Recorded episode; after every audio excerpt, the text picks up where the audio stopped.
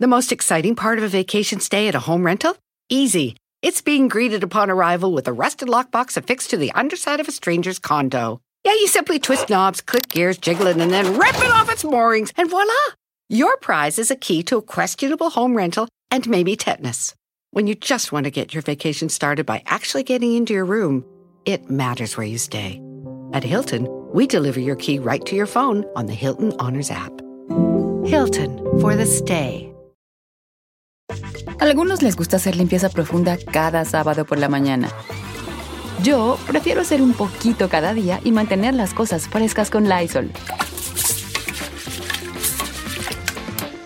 El limpiador de inodoros de Lysol ofrece una limpieza 2 en 1 al desinfectar el inodoro y el cepillo y eliminar el 99.9% de virus y bacterias. No solo limpies, limpia con Lysol. Kate del Castillo, mira Nadie de verdad se quiere ir de su país. Me fui porque no tenía trabajo aquí. No me hablaban para hacer cine porque había hecho muchas telenovelas. ¿Tu papá iba a ser sacerdote? Mi papá iba a ser sacerdote. O te casabas de blanco o eras... Yo crecí con un poquito con, con ese rollo que luego se me quitó, ¿eh? Audicioné para muchachitas. A- a- amigas hasta ahora. Ahí tienen un chat, ¿cómo se llama? Muchachitas. Muy chochitas ya. Tenía mi pegue, Jordi. No manches, te dio su pegue. ¿Pensaste en algún momento antes de, cansa- de casarte la primera vez? ¿Y si no me caso? Sí, siempre te entran esas dudas. No, bueno, no sé si siempre a mí. A mí siempre me pasó. Habrán señales. El asunto de, de lo del Chapo fue algo impactante. ¿no? No pensaba mucho en ese momento, ¿no? O sea, yo iba por mi historia. Literalmente me chamaquearon. Tanto Sean como los otros dos productores. Y te acompaña él solo a una habitación donde te ibas a quedar. Y yo viéndoles, como diciéndoles, Eso. "Eh, digan algo. Gente que, que era tu amiga y de repente ya no soy. Muchos. Y que es cuando más necesitas a tus amigos, ¿no? Cuando llegas a México, ¿cómo fue la recepción? una alarma ahí en el, en el aeropuerto. Y volteé con mi abogado, mi abogado estaba pálido. Ya lleg- vinieron por mí, me van a, me van a arrestar.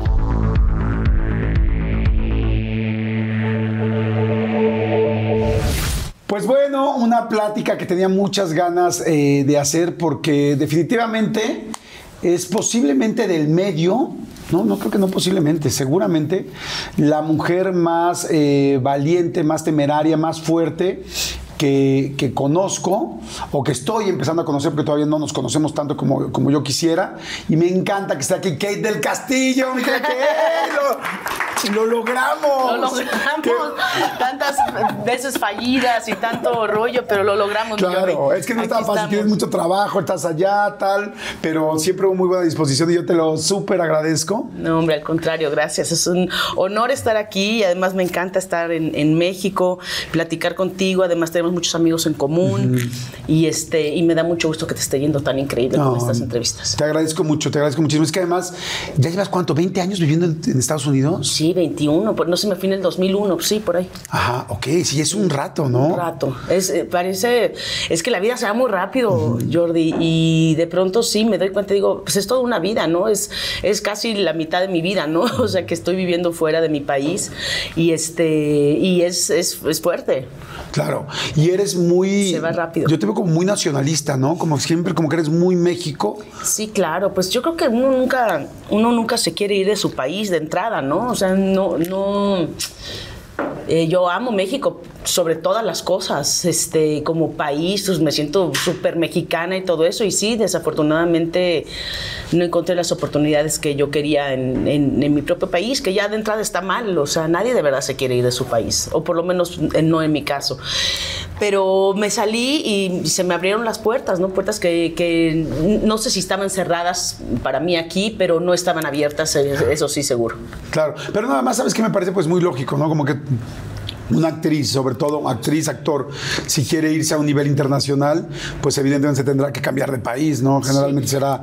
Yo no me fui necesariamente porque quisiera hacer una cosa internacional, me fui porque no tenía, no tenía trabajo aquí, de, no, que no me hablaban para hacer cine, porque había hecho muchas telenovelas. Ah, ah, te veían Entonces, muy Televisa, televisión, sí, tal, Sí, ajá. sí, actriz de telenovelas, entonces siempre me veían como para abajo, el cine siempre me vio, me hizo a un lado, este, y si no, y si no fue así, así lo sentí yo, Ok. ¿no? A lo mejor uno se pone en la cabeza muchas cosas, pero la cosa es que nunca me daban trabajo porque tenía mucho nombre como actriz de telenovelas.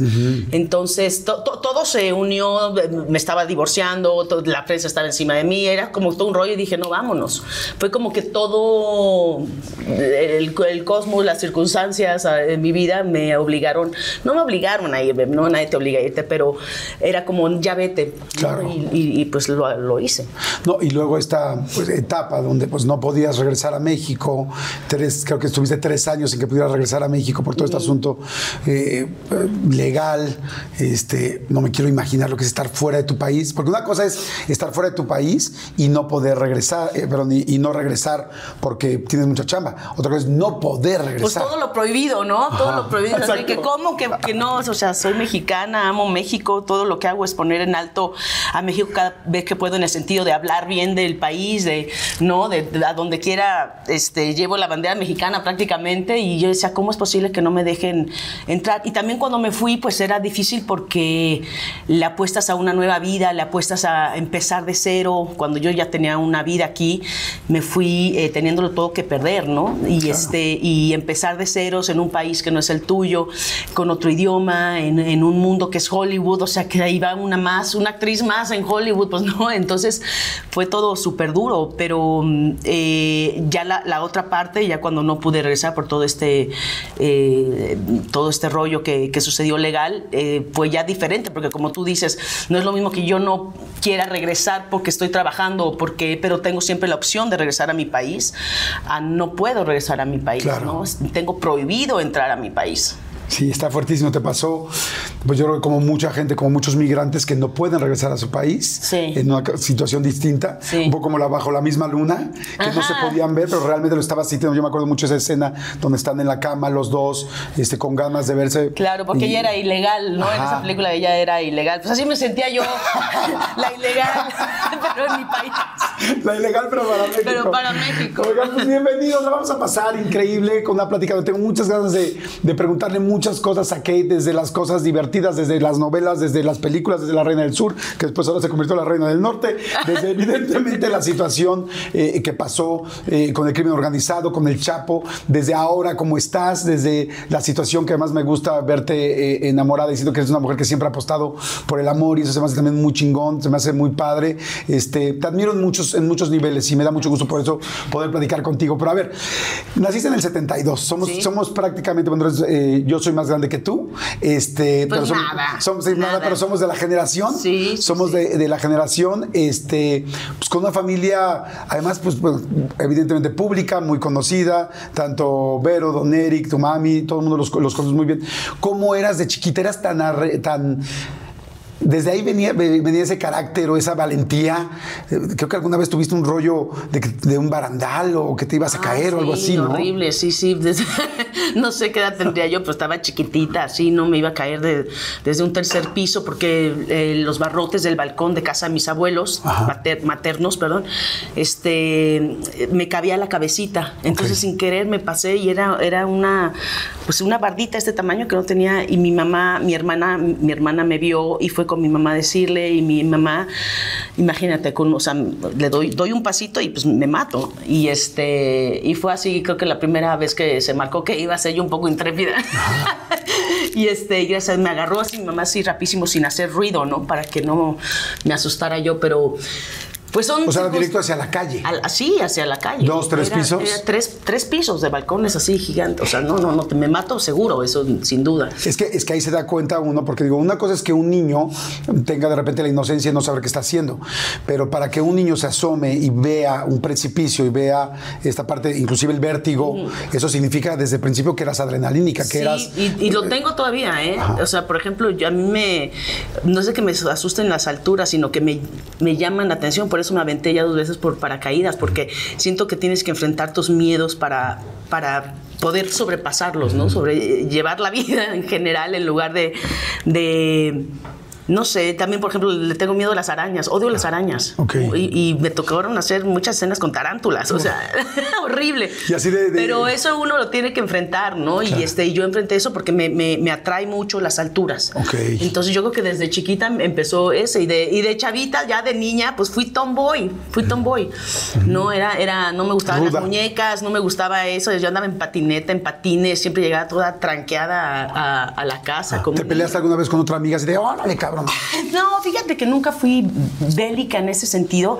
Más, más grande, sí, eh, me acuerdo que por defender amigos y a mi hermana, y a mi hermana que es mucho más alta que yo, este, sí me, me agarré a trancazos con dos, tres gentes. Oye, y a la hora de discutir, por ejemplo, en pareja, este, ¿cómo eres? Sabes que soy súper prudente. Por ejemplo, tú sabes, soy como buena mexicana, soy súper mal hablada, pero siempre con una pareja nunca, nunca decir malas palabras, porque creo que eso ya te lleva a otro nivel y mucho menos insultar. Entonces soy súper tranquila, al contrario, prefiero eh, como eh, no me sé enojar mucho, ¿no? Como que voy de cero a mil en un segundo y me conozco. Entonces, este, trato de de no entrarle al, al juego, ¿no? De no entrarle, de no enojarme, saber que no puedo ir por ahí porque si me llega un, tengo un trigger que si se hace ya no, ya puede Ya. estar muy feo. Puede haber un punto de no regreso. Sí, entonces prefiero oírme. O que también me he vuelto muy paciente, también para muchas cosas que antes no era, y también cero paciente para cosas que ya sé que no me gustan. Ok. Como que también ya dices, no voy a perder el tiempo ahí, de, ahorita cero, nada. ¿no? Oye, aprendiendo. veo este asunto, ¿no? De dices, bueno, de, de- que si te aventabas, no te aventabas, o más bien que te acercabas al precipicio, que te gusta. Veo que te gusta manejar moto. Sí. ¿Todavía manejas, todavía andas en Acabo moto? de o no? vender mi moto, pero sí tenía una, hay una Ducati y me encanta. Lo que pasa es que también. eh, Sí, eres muy adrenalínica, me da me- pavor la moto. Me encanta, sí. Bueno, que también. cualquier segundo sí, "Madres". Sí, sí, sí. Y también, bueno, está, en México también, que es súper caótico y que todo el mundo, o sea, es muy difícil manejar aquí. A mí me daría miedo manejar aquí. Aquí No, aprendí, con esos pero. baches. Pero. Cualquier segundo te rompes de los hijos. Lo- los baches, ¿no? Lo que sea, no, pero aquí manejan, no, manejamos, pues, Sí. este, pero pues allá en Estados Unidos son un poquito más, digamos, un poquito más conscientes hay más de, de los, ajá, eh, tampoco mucho, pero sí, Ok. pero sí, entonces, pero también me gusta salir con amigos y todo eso y, y la verdad es que casi no tengo así banda para salir, entonces ya Ok. dije, no, ya la voy a vender, ya que estoy haciendo con una motocicleta. Ok. Pero me encanta, sí, me encanta, también hice un poquito de motocross y me he caído de todas partes, de caballos, también. sí, en algún momento hice un poquito de motocross, este, te he tratado un poquito de todo. ¿Sabes qué me sorprendió muy mucho? Que desde ahí me, me empecé a fijarme que dije, esta chava es muy arrojada. Cuando fue la novela de Azul, con lo de Keiko, porque yo me acuerdo que pues yo también, yo quise ser biólogo marino y algún día quise ser entrenador de animales y yo trabajé en Reino Aventura un rato, yo me metí a eso. Ay, y, y en y en realidad me metí para poder ir a ver a la ballena. Sí. Y yo me acuerdo que me metía solo a ver la ballena al lado y estaba yo solito y pff, oírla decía, ay cabrón, o Sí, sea, sí, me generaba mucho respeto. Este, eso fue una decisión cañona como de tú entrar, meterte, porque te tenías que meter a nadar, ¿no? Pero además yo entré porque la actriz que te- ni siquiera me habían hablado a mí. La actriz que estaba ahí eh, le dio miedo a la mera hora Ok. y no quiso y no pudo. Y, y entonces me hablaban y me dijeron, ¿qué onda? ¿Le entras al quite? Y yo, por supuesto, ¿sabes bucear? Es que, claro, ya sabes que todo mientes como actriz porque quieres hacer todo. Entonces, Sí, ya viste aquí que todos los actores, actores Claro, mienten. claro, ¿Puedes? Sí, ¿sabes? todos Sí. mentimos. ¿Vuelas? Sí. Claro, pero no, se me hace súper lindo eso porque todos tenemos hambre de trabajar, Claro. ¿sabes? Entonces eso es muy válido entre nosotros los actores. Y dije, sí, claro, a todos sí, todos sí, ya ¿sabes? Y, y pues cuál, no me pusieron obviamente, pero el primer día que me pusieron el tanque, no darte la plática antes, todo este rollo de cómo usar el equipo, fue, me metieron con Keiko. ¿Me entiendes? Entonces no es lo mismo verla desde arriba No manches. A verla de abajo hacia arriba, que es como un avión, y que estás en su territorio, Sí. ¿no? Porque no deja de ser una orca asesina. Asesina. no se nos olvide. Y que está además encabronada porque Eh, está en un estanque de este tamaño, que es una, una crueldad horrible. Entonces, este, me metieron y yo me acuerdo que yo estaba hasta, hasta abajo del tanque vien- viendo cómo sobrevivir con el tanque, con el todo esto, y viendo a Keiko que no sé, yo así me acuerdo que rezaba, por favor, que no se enoje que estoy aquí. Keiko, Keiko, ya sabes, ¿no? Y este, y así fue, pero es de las experiencias más hermosas que he tenido porque hice todos los ejercicios que hacían las, las verdaderas eh, entrenadoras. Me subí encima de Keiko, hice una cosa que se llama el barril, que te pones, es increíble, te pones completamente flat, eh, flotando en el agua y pues lo que tienen de ancho mis, mis manos es el cuerpo de Keiko, lo agarras de las aletas, entonces pasa por encima de ti aguantas el aire y pues rezar de que se voltee porque si no te ahogaste. Entonces, y entonces empieza y se voltea y, y tú vas así para abajo. Entonces se va volteando así. Ah, eh, padrísimos. Después este otro donde te empuja y sales disparado así. Todos los ejercicios los hice yo. Entonces fue algo muy hermoso. También me fui con, con Keiko a, a, ¿cómo se llama? A Oregon, ah. que fue donde la soltaron. Y después ah, murió, pero me fui con él. ¿Te acuerdas de, ese, de esa, de esa vez que, que, fue en Reino Aventura? Que venían de todas partes del mundo a ver cómo iban a trasladar a la, a la, a la orca asesina de un lugar a otro. Y la, la bañaban en, en, me acuerdo, en vaselina, cuando la sacaron del estanque con unas grúas gritaba, lloraba Keiko, era una cosa, uff, o sea, me acuerdo y se me eché la piel porque era, es un llanto muy, muy particular el de las ballenas. Y este, yo no viajé con, con él en el, en el avión, pero, pero me todo llegar para estar, por todo lo estábamos grabando para la telenovela. Entonces fue una gran experiencia. ¡Wow! ¡Qué padre! Pero sí necesita valor. ¿Nunca sentiste eh, algún momento como incómodo donde ella se sintiera...? Sí, claro. En la presentación de la telenovela había un cuate, un actor que tenía muy mala vibra y Keiko lo sentía y lo, lo sacó de la, de la así de que empieza a dar vueltas. En ATT le damos las mejores ofertas en todos nuestros smartphones a todos. ¿Escuchaste bien? A todos. A los que toman juntas de trabajo desde el celular y los que las toman desde la comodidad de su cama. A los que nunca traen funda y a los que traen funda cartera. A los que se tardan dos semanas en contestar y a los que contestan con notas de voz eternas.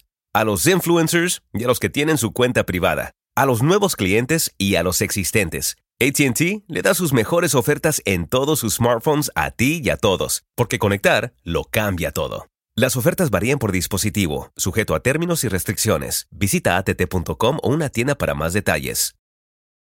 Oigan, ay, me acaba de dar muchísima hambre, pero bueno, no, saben, de repente me entran así esos, esos hambrismos tremendos. Perdón si pudieron escuchar inclusive mi estómago, porque bueno, estos micrófonos lo captan literal todo. Pero es que estaba pensando en el McCrispy de McDonald's. O sea, ¿ustedes ya lo probaron? No, no, no, no, no. Es que, bueno, si ya lo probaron, seguro me entienden. Es un sándwich de pollo crujiente, jugoso y al mismo tiempo picante. ¡Ah! Viene con unos pepinillos deliciosos y te lo sirven con una salsita picante que está así en todo el pan. Uf. Y si lo pides con un Sprite, no sé por qué, pero se siente que pica todavía más. En serio, qué hambre me dio. Mejor le paro porque si no, no voy a poder seguir con la entrevista de hoy. Ustedes que pueden, disfruten de su McCrispy en McDonald's o pídanlo por el app desde sus teléfonos. Seguimos a dar vueltas, a dar vueltas. Y dice que sálganse todos ahorita porque así es, ¿no? Y, era cuando se metía este cuate, qué chistoso. Entonces, sí, pues claro, porque no dejan de ser animales y, no sabes cómo van a reaccionar nunca, ¿no? Oye, en cuanto a la adolescencia, ¿cómo eras? ¿Eras intensa? ¿Eras...? Súper intensa, sangrona. conmigo era, era insoportable conmigo misma. O sea, no, no era sangrona con la gente, era conmigo misma, era de que no me soportaba ni yo en el sentido que era muy... Eh, eh, pues perfeccionista, me exigía mucho, no me divertía, era aburrida, o sea, no, no, quería salir a ningún lado, quería estar estudiando y quería ser yo actriz y como tenía todo este rollo, este estigma de actriz de telenovelas, entonces pues más me enojaba yo conmigo, pero tenía que trabajar, ¿no? Y este, yo quería ser, este, pues no intelectual, ¿no? Pero sí quería pues hacer cine, hacer teatro, todo eso, ¿no? Entonces me exigía mucho y pensaba que yo tenía la verdad, pues como todos los adolescentes que creen que se la saben toda, ¿no? no ¿Con los novios cómo eras? Uf, era dura. ¿Sí? Sí. Pero dura, sí, como que salíamos y qué. Era, era durísima. Pues tenía por ahí un, un novio, este, un empresario muy importante y este, y pues un día llegó medio pues, por mí y, y, este, y le dije que no volviera nunca más y que se fuera a rehabilitar y que si no que ni volviera, ¿no? Y este, y sí lo hizo y lo hizo y lo hizo, ¿no? O sea, era, yo era muy, muy dura, o sea, y no era ni siquiera que fuera alcohólico para nada, simplemente llegó por mí un día de una fiesta y estaba borracho y le dije, no, porque mis papás, si te ven así, no me van a dejar salir contigo, de por sí ya están así porque era de mucho dinero y de mucho rollo, entonces mis papás era de que, ¿por qué andas con esta persona? O sea, no, no, nosotros, o sea, no somos ricos, pero no te ha faltado nada, ¿por qué andas con esta persona? Y yo, no, es buena onda, de verdad, y me quiere bien, ¿no? Y este, entonces le decía, cualquier cosita que pasara así, me iban a decir, ¿sí ves? Entonces, y así fue, era como dura en ese sentido, ¿no? No, no, no me gustaba tener un, o sea, yo tenía que tener la verdad, yo era la que llevaba los, las riendas en las relaciones. Y ya después ya me aliviané. después ya me aliviané, ya dije, no, está bien, sumisa, lo que diga y mande el hombre blanco. Sí, pero, como que dijiste, bueno, ya como que uno va. Sí, no, le vas bajando, o sea, tres rayitas al rollo, pero cuando eres adolescente, pues es parte de ser adolescente, ¿no? Si eres adolescente, tienes que adolecer, ¿no? Todo, todo eso. Y, es padre pasar por esas etapas, ¿no? En las que crees que las sabes todas. Y que eres intenso y que todo te duele tres veces más. Perdón por el micro. Te, sabes, te, te, duele todo, todo lo ves con, lupa, ¿no? Todo es eh, enorme y después te das cuenta y dices, ay, no, pues no. Oye, ¿y tenías en algún momento como ese estigma Disney con el que mucha gente creció de eh, mi príncipe azul y todo? O sea, ¿qué, ¿qué, esperabas de una pareja en esa época? Sabes, me hubiera encantado que mis padres me. Y no es reproche para nada con mis padres, yo siento que los papás hacen lo mejor que pueden, ¿no? Punto. Pero me hubiera encantado que me dieran más eh, herramientas para salir a, a, luchar en la vida, ¿no? Sobre todo como mujer, en lugar de que te digan que todo va a estar bien y que va a venir el príncipe azul y que todo va a estar súper lindo y que, eh, sabes, que el matrimonio es esto y todo esto. No, a mí me hubiera gustado que me dijeran, está de la chingada, eres mujer, te las vas a ver negras, ten esta herramienta, ten esta otra y sal a la vida, ¿sabes? Hubiera sido tal vez, no hubiera tontos frentazos a lo mejor yo. Pero también me tocó por algo, ¿no? Y eso me hace ser quien soy hoy, para bien o para mal. Así que este. Eh, sí lo pensé en algún momento, pero en el primer enfrentón. ya este, entendí que no iba a ser la vida fácil. ¿no? Claro. Te casaste con, con Luis García. Este, bueno, has tenido varias relaciones serias como como, como yo comprenderé, igualito. este, Entre gitanos no nos leemos la mano. Ambos nos hemos divorciado dos veces. este, y sí, uno va aprendiendo, va aprendiendo qué cosas eh, pues no eran, pues como es la vida. O sea, no, ahora sí que no es como que, ay, esto está súper cabrón. Sí está súper cabrón, nada más que no nos dijeron desde el principio. Claro. No, o sea, porque sí, porque... No hay escuela de la vida, ¿no? La vas, la vas aprendiendo conforme vas pasándola. Claro, hoy cómo estás en el amor. Estoy muy feliz, estoy eh, de una manera diferente enamorada y tranquila. ¿no? Creo que todas las veces anteriores que me enamoré, este, no estaba tranquila, estaba como que siempre ya sea esperando algo o eh, intranquila de que yo no estaba dando suficiente, ¿no? Y creo que eso te mantiene en, un, en un límite, en, un, en una cuerdita floja que siempre es incómoda. Y por primera vez me siento que soy yo 100%, que estoy con alguien que quiere estar conmigo eh, y yo estoy con él porque quiero estar con él y, y, sabes, todo fluye y todo es fácil y todo es y será hasta que tenga que ser. Y si es para toda la vida, qué increíble ya no estoy esperando más, porque creo que también el problema de uno es que siempre estamos esperando, ¿no? De, de, la gente en general, o sea, de, de tu productor, de tus padres, de tus hijos, de tus hermanos, de tu pareja. A las parejas siempre las jodemos más, la verdad, es que es a quien más nos... Pero yo ya no, ya no espero nada de nadie, ya, ya no porque, porque mis expectativas siempre van a ir más allá. ¿no? Entonces ya aprendí a que lo que me quieran dar, a lo mejor es el 100% de esa persona y para mí no. ¿Me entiendes? Entonces, este, las expectativas nada más te llevan a, tener frustraciones. Y, ahora ya no espero nada. Entonces, todo lo que me dan lo agradezco enormemente porque es lo que ellos pueden o, ellas pueden darte eh, y, a lo mejor es su 100%, ¿me entiendes? Entonces, todo lo que recibo lo recibo con mucho, con mucho agradecimiento. Qué bueno. ¿Eres muy cariñosa? ¿Eres amorosa? Sí. ¿Y eres detallista? Sí, ay, qué bueno que no está aquí ya para que me desmienta. para que me desmienta.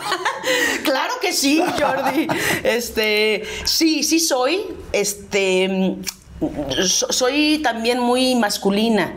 Entonces, por ejemplo, eh, ahorita Edgar, mi, mi, pareja, él es, él es el que cocina, este, él es fotógrafo, entonces este, director de fotografía de cine. Entonces es muy, ajá, ¿me entiendes? Yo soy muy práctica, soy una mujer muy práctica, entonces, pero no quiere decir que no soy cariñosa y no soy detallista, soy y con mis papás, estoy con mis papás y estoy encima de ellos como muégano, ¿no? Soy muy, aprovecho eh, los momentos.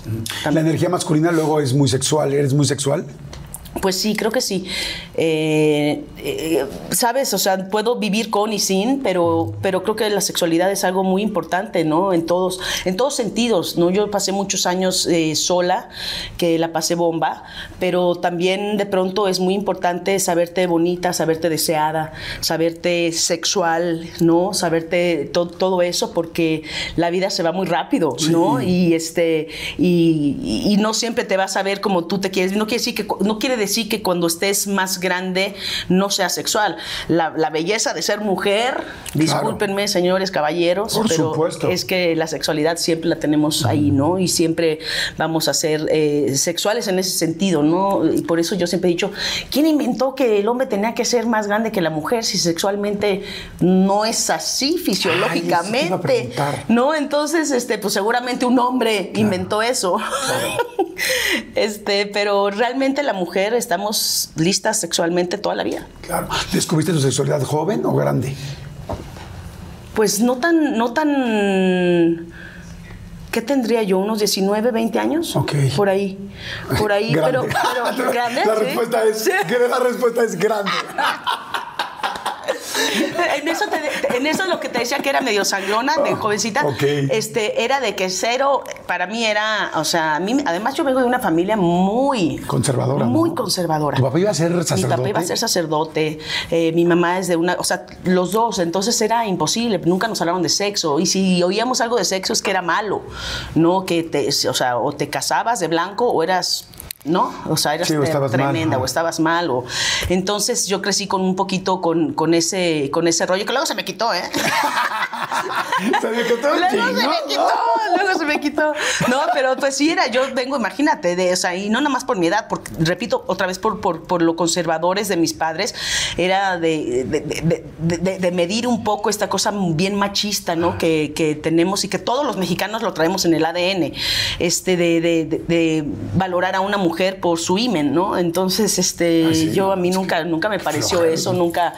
Y, pero me costó, me costó trabajo entender bien la sexualidad.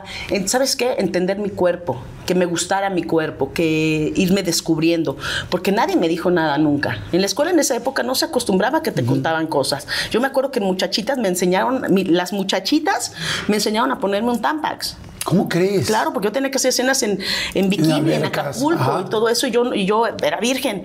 ¿Y me entiendes? Yo nunca me había puesto un Tampax y jamás mi mamá, no, hombre, el día que me descubrió que tenía Tampax ahí casi me mata. Me dijo, el ambiente ya te corrompió. ¿Me entiendes? Y, te corrompió por ahí, ¿no? Y por ahí te corrompió. por ahí te corrompió. ¿Me entiendes? Entonces para mí era, mamá, tengo llamado, me está bajando y estoy en escenas de bikini. ¿Qué querías que hiciera si tú no me enseñaste? Pues ahí tenías, imagínate. A ti, Area, ¿no? A ver qué. A ver qué. Qué risa, qué chistoso, eso nunca lo había platicado. Pero este, sí, fíjate, ahí fue donde aprendí.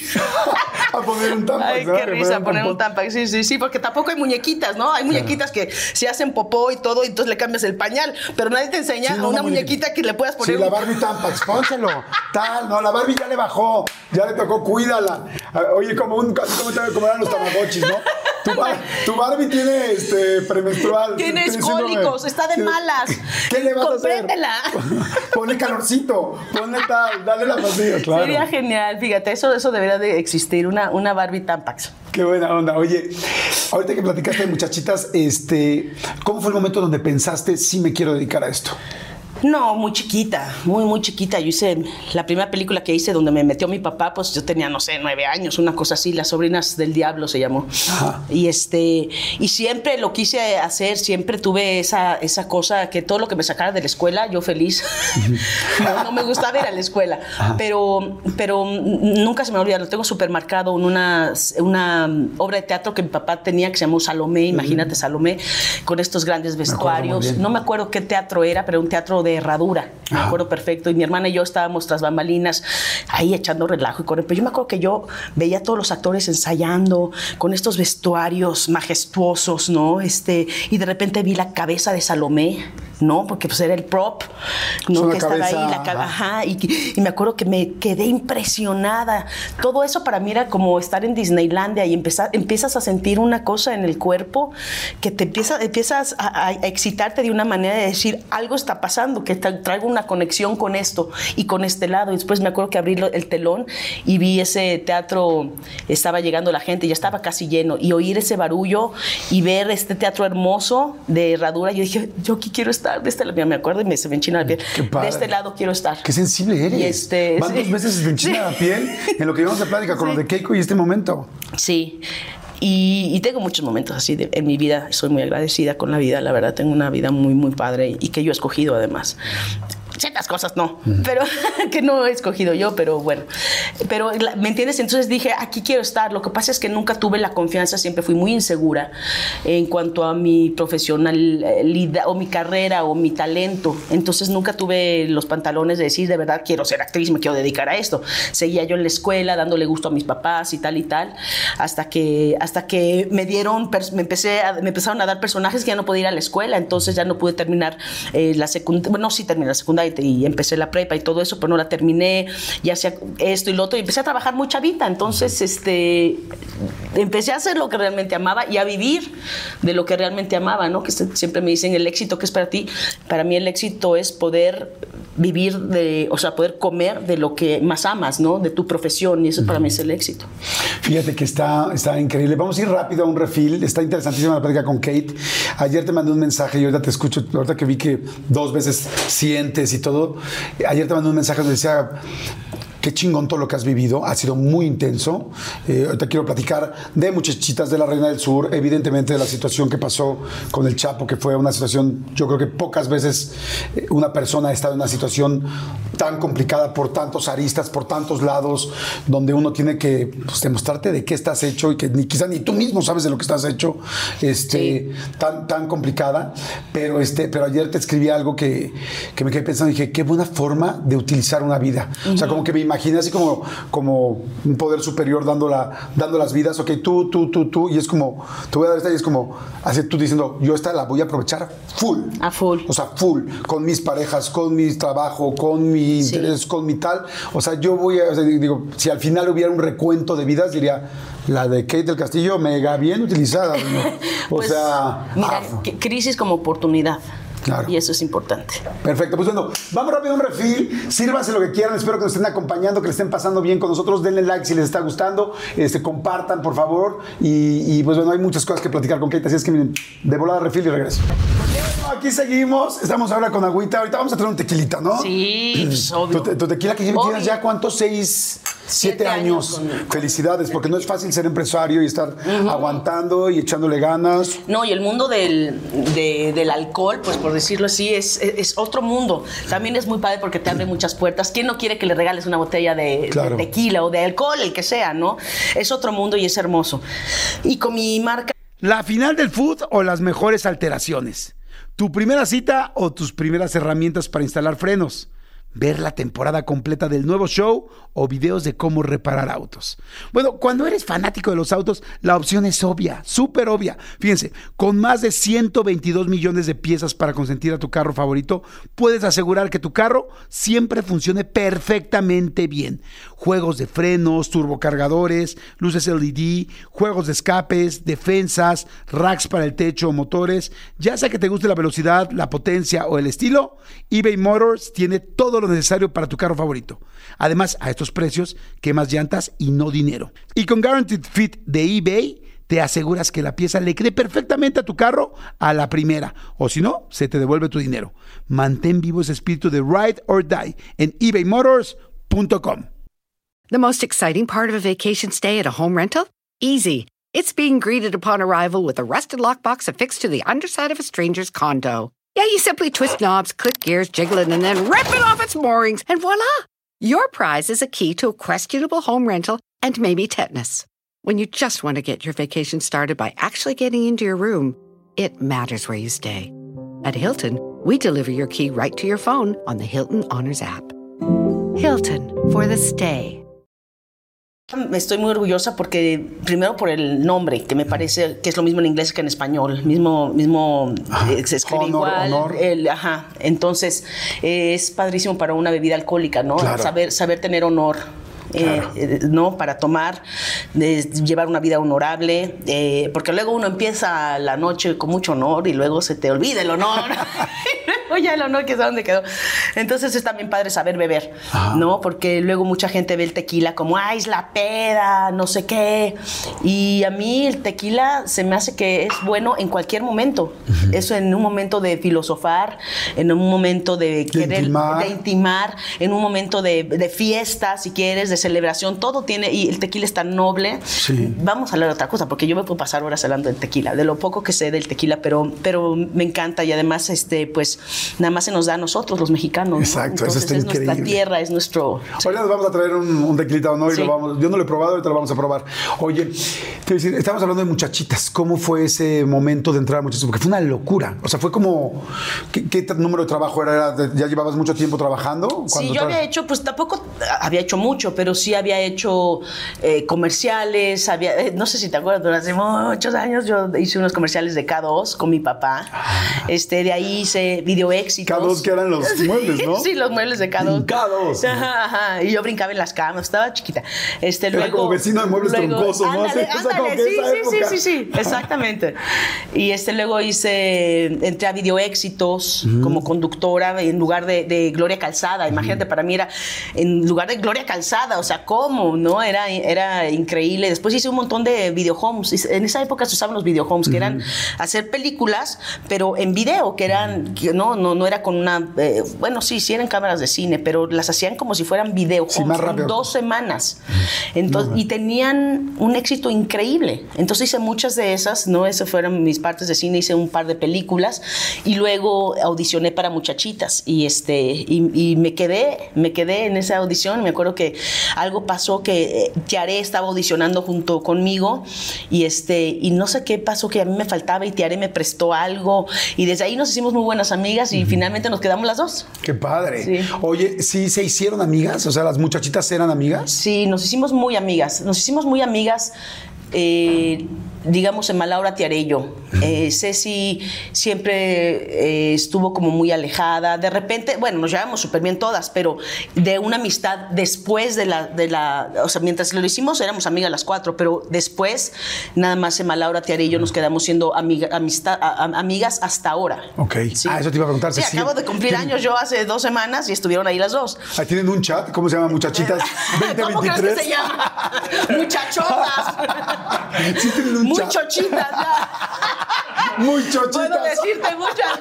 muy Deberías de chapitas, ponerle. mucha- o sea, teníamos de todo, imagínate, teníamos unos apodos, todo el mundo nos decía de todo, entonces nosotros además nos encantaba, ¿no? Yo siempre he tenido muy buen humor también para, para recibir, creo que los mexicanos también tenemos esa parte, ¿no? De sabernos burlar de nosotros mismos y eso es, eso es padre. Claro. Oye, entonces, cuando vean muchachitas, muchísima fama, fue un momento, ahí sí fue impactante. ¿Te pegó, no te pegó? ¿Era algo que ya tenías medio eh, ubicado por, por tu papá, que era tan famoso? Bueno, que Sí, sigue siendo pues- tan famoso. Pues sí, yo nací en una familia famosa. Bueno, mi papá siempre fue famoso y siempre viví con eso. Entonces para mí no era, no era nuevo. Este, me asustó un poco porque sí, de la noche a la mañana, lo que es la televisión en México y una, una telenovela que pegó tanto. Fue la primera telenovela que hicieron de chavos, chavos y chavas. Entonces, este fue un exitazo. Duró casi dos años. Me acuerdo que, lo, o sea, era así y, y era trabajar muchísimo. Yo apenas estaba aprendiendo y, y fue, fue, fue, fue muy lindo, fue muy lindo, pero, pero sí aprendí muchas cosas y tengo la fortuna de tener una familia también que te jala las orejas y que jamás me dejarían que se me subieran los humos, por así decirlo, ¿no? Es un trabajo más y siempre he visto yo mi, mi, mi carrera como un trabajo más, ¿no? Que, que, que, conlleva la fama a veces, pero este, hay, que saber, hay que saber llevar también, también eso, ¿no? Y utilizarla para bien, porque si no te puede destruir. Y mis papás siempre me hablaron mucho de eso, ¿no? Y, y, y para mí, como te repito, es un trabajo más. Y, este, y, y lo aprecio y tengo mucho amor y respeto por lo que hago, por mi papá, ¿no? Siempre me enseñó, sí, señor, no, señor, director, ¿no? No, no se hace esto, llegas, a nadie le importa si te, terminaste con tu novio o no, lo que importa es lo que queda en el cuadrito, o sea, bases que, que las sigo teniendo hasta ahorita, ¿no? El, para mí es un privilegio estar en un set, como es un privilegio estar hoy Gracias. aquí. En cualquier set que uno pisa es un, es un privilegio y que no lo ve así no debería de, de, de dedicarse a esto, ¿no? Claro. Oye, este, pues muchas gracias. De ahí empiezan pues más novelas, tal, ¿no? La mentira, Ramona, este, bueno, muchísimas cosas. Yo me acuerdo, sí, una carrera muy ascendente, este, donde sí, pues eras la protagonista, ¿no? Este, no me quiero imaginar también, eh, hace rato que hablamos de los novios, pues la cantidad de, de hombres que querían. Tenía mi pegue, Jordi. No manches, tenía su pegue. No manches, este, Aritel, Chemilo Azcárraga, Sí, sí, este, Bichir. No, no, has andado con gente pues muy inteligente, muy poderosa, muy pues con, con muchas cosas, con muchas cualidades. Sí. ¿No? Gente que, bueno, que yo admiro pues, a todos. Sí, sí, la verdad es que he tenido mis, mis buenos romances, mis malos romances, como todo mundo, este, y he aprendido mucho. A mí me gusta siempre aprender de la gente y cuando no me aburro bien rápido, la verdad. Pero este, eh, para mí es, es, importante eso, ¿no? Y luego dicen, pues es que cómo, si, o sea, ¿por qué anda con un actor? Qué flojera. Pues sí, pues es que es la gente que conocemos. No salimos a otra parte. Yo no salgo mucho, no soy mucho de salir, no sé mucho. Entonces conoces gente pues sí, en el set, ¿no? Mi pareja de ahora, pues lo conocí haciendo Arena del Sur. Y en fin, pero este, creo que también lo padre es aprender, aprender. Y yo soy muy inquieta en ese sentido y me gusta mucho aprender de la gente. Eh, eh, porque te digo, me, me, aburro muy rápido. Ese fue el gran error de mi vida. Siempre fui, fui muy buena para ciertas cosas, pero para el amor siempre fui muy mala, ¿no? Nunca supe elegir. Este, pero también no me arrepiento absolutamente de nada, ¿no? En mi vocabulario es este SAF.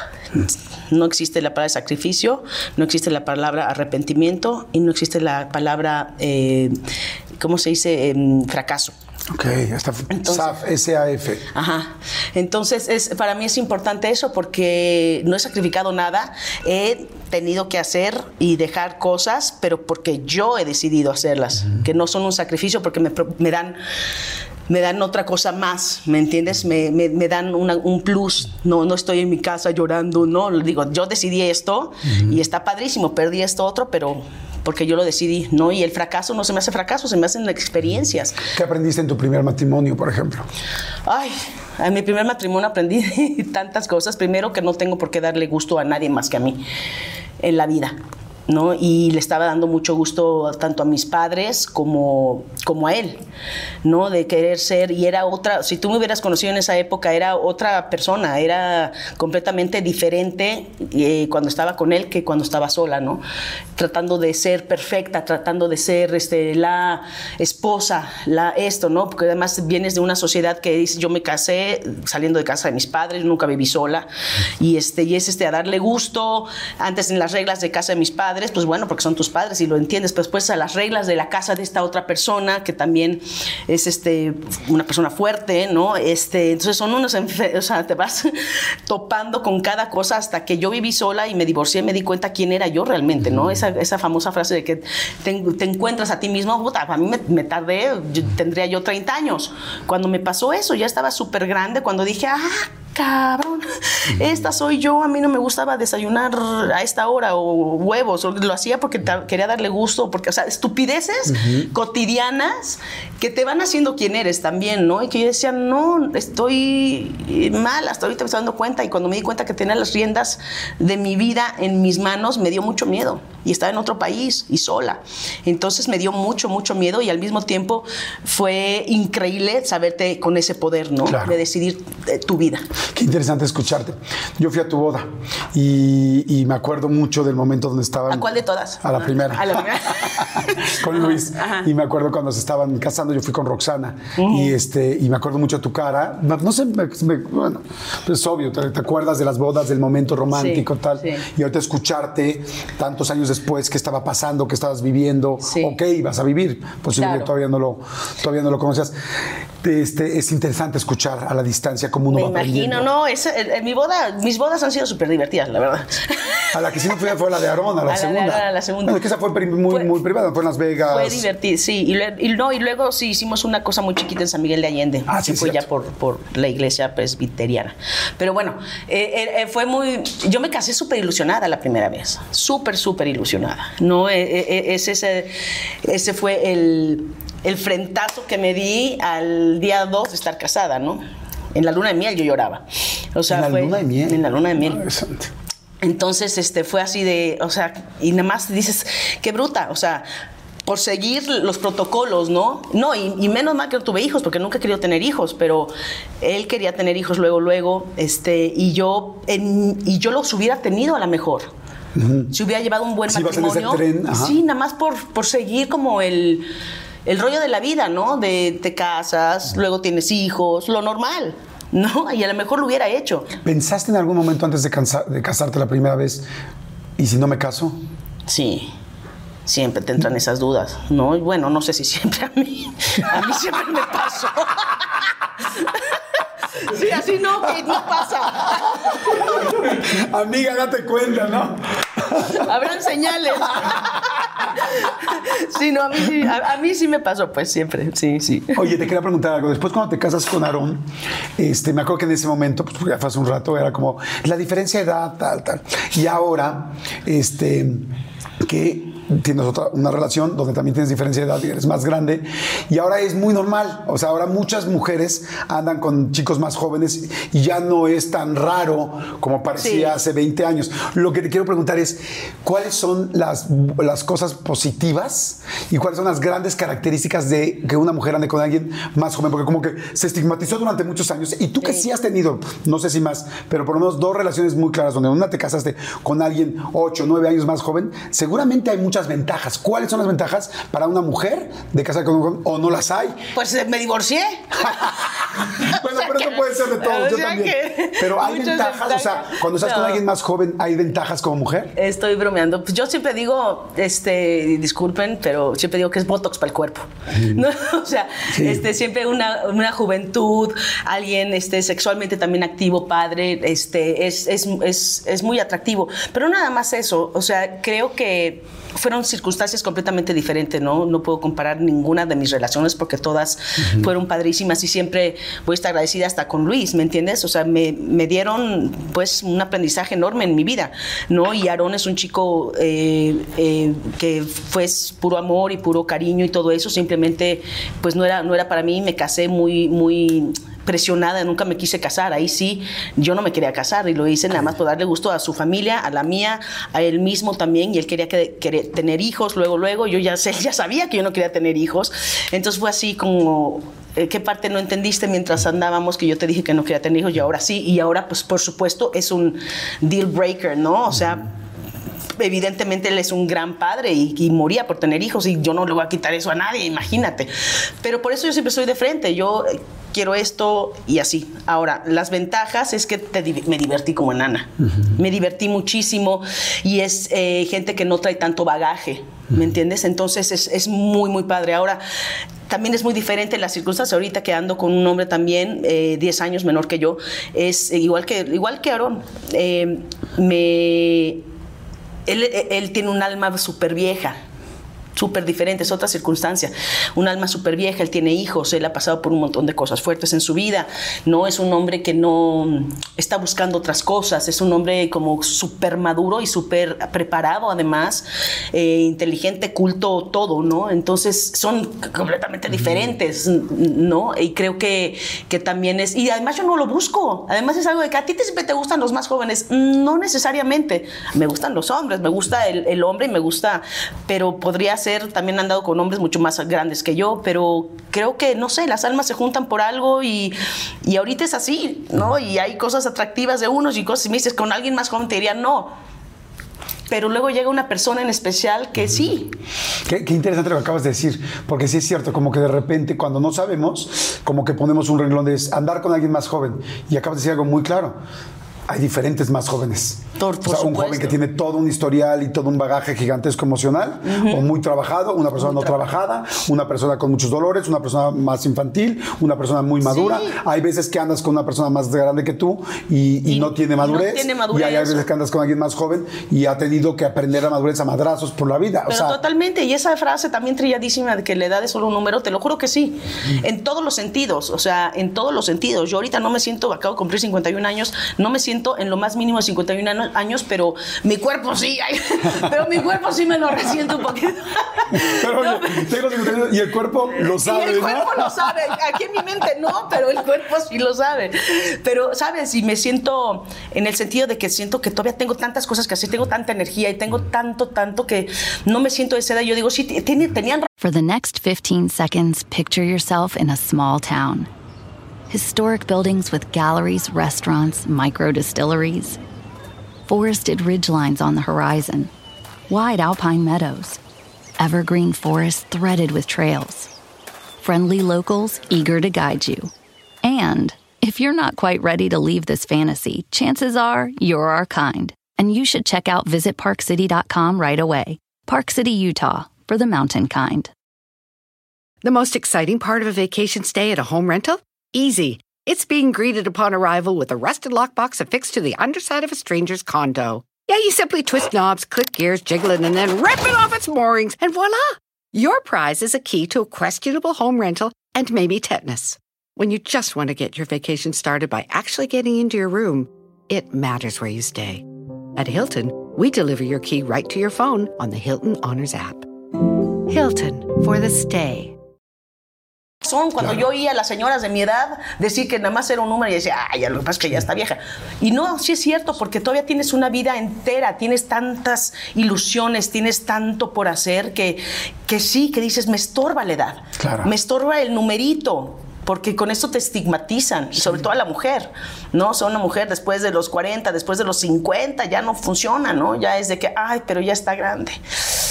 Y yo digo, pues qué, qué mal rollo, ¿no? Pues sí, tengo 50 años, pero no estoy grande, ¿no? Ni, ni, ni, ni mental, ni, ¿sabes? Es, es, este... Pero todos vamos por ahí, claro. todos vamos a pasar por ahí, todos estamos pasando por ahí y, y, cada etapa de la vida, yo no regresaría a tener menos edad, te lo juro. Eh, tiene, tiene, cada década tiene una belleza y una profundidad y una cosa tan padre uh -huh. que siempre dices, no, cuando llegue a los 40, y luego llegué a los 40 y fui feliz, después dije, no, pero sigo a los 50 si está caño. Y lo estoy disfrutando ahora todavía, creo que más que los 40. Claro. No sé por qué, no sé explicarte por qué, pero es así. Te entiendo perfecto. Me siento igualito. Yo tengo 52 años y verdaderamente me, me siento en el mejor momento de mi vida. Sí. Y digo, wow, claro, mi cuerpo no niega los 52 no, años. Claro. Y las rodillas y tal. Y, sí, y voy sí, con el doctor sí. y le digo, oye, ¿pero qué me pasa? La edad, el uso, el gasto, o sea, el gasto del tiempo. Yo, ok. Pero sí, la parte emocional es completamente. Completamente diferente. Ya, ya estás completamente a gusto. Yo que siempre fui muy insegura estoy completamente ya segura de mí misma en todos los sentidos, ¿no? Desde de la piel en la que, en la que vivo. Qué padre ¿no? eso. Y, y, y, y, también, por ejemplo, yo me acabo de hacer un, un ya sabes, el physical que le dicen allá en Ajá. Estados Unidos, de todo mi cuerpo, no es cada año me lo hago, y, este, y me dice el doctor, me dice, Kate, estás increíble. Yo porque sabes que me gusta eh, mi tequilita y mi champañita y mi vinito, entonces dije, no voy a hacer que el hígado, porque yo pongo a trabajar al hígado, ¿eh? que, que, que, trabaje el huevón. y este, y dije, no, a lo mejor va a salir algo, no sé, te, te da miedo claro. siempre, ¿no? Y, este, y me dijo, nunca había visto un hígado tan perfecto, unos riñones tan perfectos, un no sé qué tanto. Y yo, estoy perfecta por dentro, entonces, ¿por qué me duele todo por fuera? ¿Por qué me duele todo por fuera? Y claro, son un montón de golpes, como te decía, de, de en mi carrera me, me, he pasado por un montón de golpes en todos los sentidos, no nada más emocionales, pero golpes físicos. físicos. Me he caído de todas partes. Y también en mi vida, ¿no? Y ahorita me están saliendo esos golpes. Y, y, y de repente me duele la espalda, de repente las rodillas, ¿no? Y digo, claro, pues fue to todas las cosas que hice de joven, pero feliz. Después de, bueno, evidentemente los éxitos en Televisa, en las novelas, en todo eso que fue una locura, eh, decides irte a Estados Unidos, cosa que yo admiro mucho cuando alguien tiene una carrera ya donde tiene un lugar ganadísimo en México, en América Latina, porque tú no tenías solamente en México, sino en habla hispana, y te vas a Estados Unidos a volver a intentar empezar para hacer tu siguiente paso, ¿no? Y empieza todo ese asunto.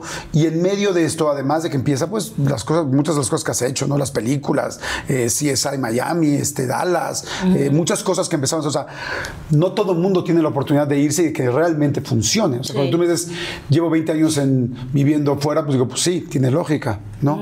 O sea, eh, pues porque realmente empezaste a hacer una carrera ya, lamentablemente hay gente muy talentosa que no se da, ¿no? Pero bueno, en tu caso afortunadamente sí.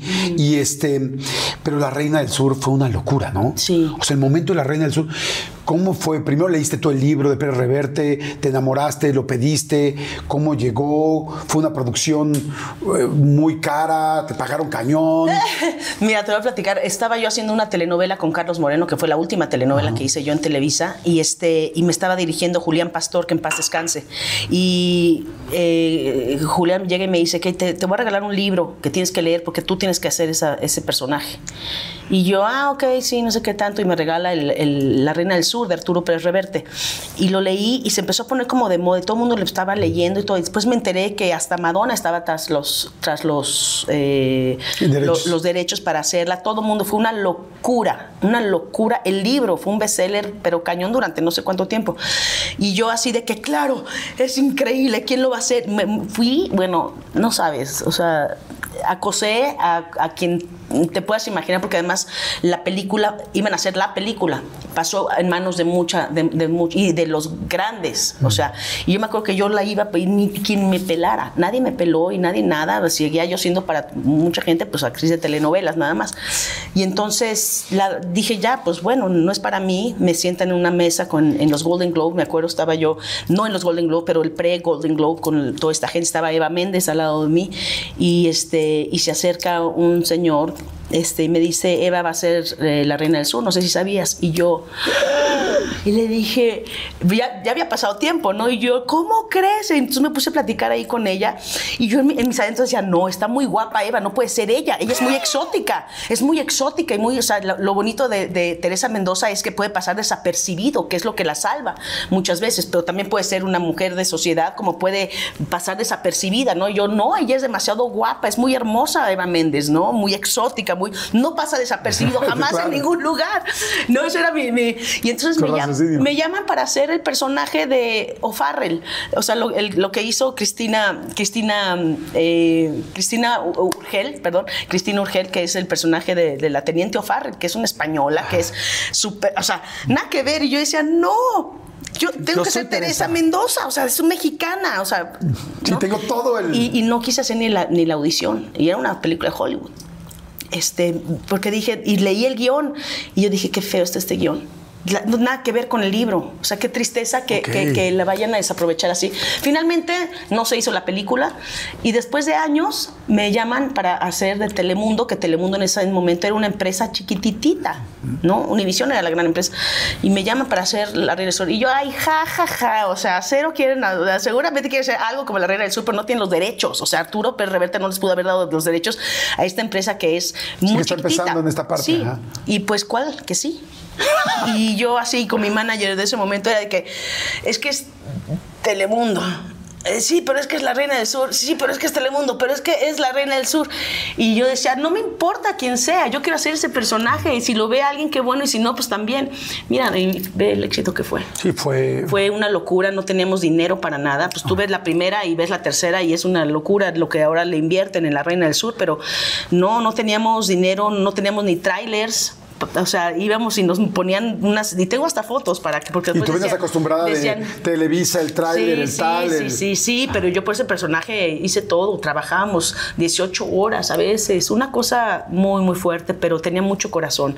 Y por eso cuando tuvo el éxito que tuvo, yo lloraba y lloraba y lloraba porque decía, "Ah, todo el esfuerzo, todo eso caí yo enferma de, de cansancio crónico, yo ni siquiera sabía que existía eso. Este, tuvimos un burnout antes de que se llamara burnout. Sí, sí, exacto. O sea, una cosa muy fuerte. Dije, y, y es un apapacho decir, ay, sí la vio alguien. Wow. Y fue, fue muy fuerte, fue muy lindo saber que, que tuvo tanto Fue un éxito, fue impresionante. Bueno, lo sigue siendo, a la gente le sigue Sí, encantando. La gente te dice de repente en la calle, te recuerda a. Teresa Mendoza. Sí, no, pues constantemente fue un parteaguas en mi, en mi carrera. Y lo bonito de eso es que es un personaje que también, o sea, me ha quitado nada más tres años de mi vida. Lo que pasa es que ha sido muy así, pero la gente piensa que llevo toda mi vida siendo reina del sur y no.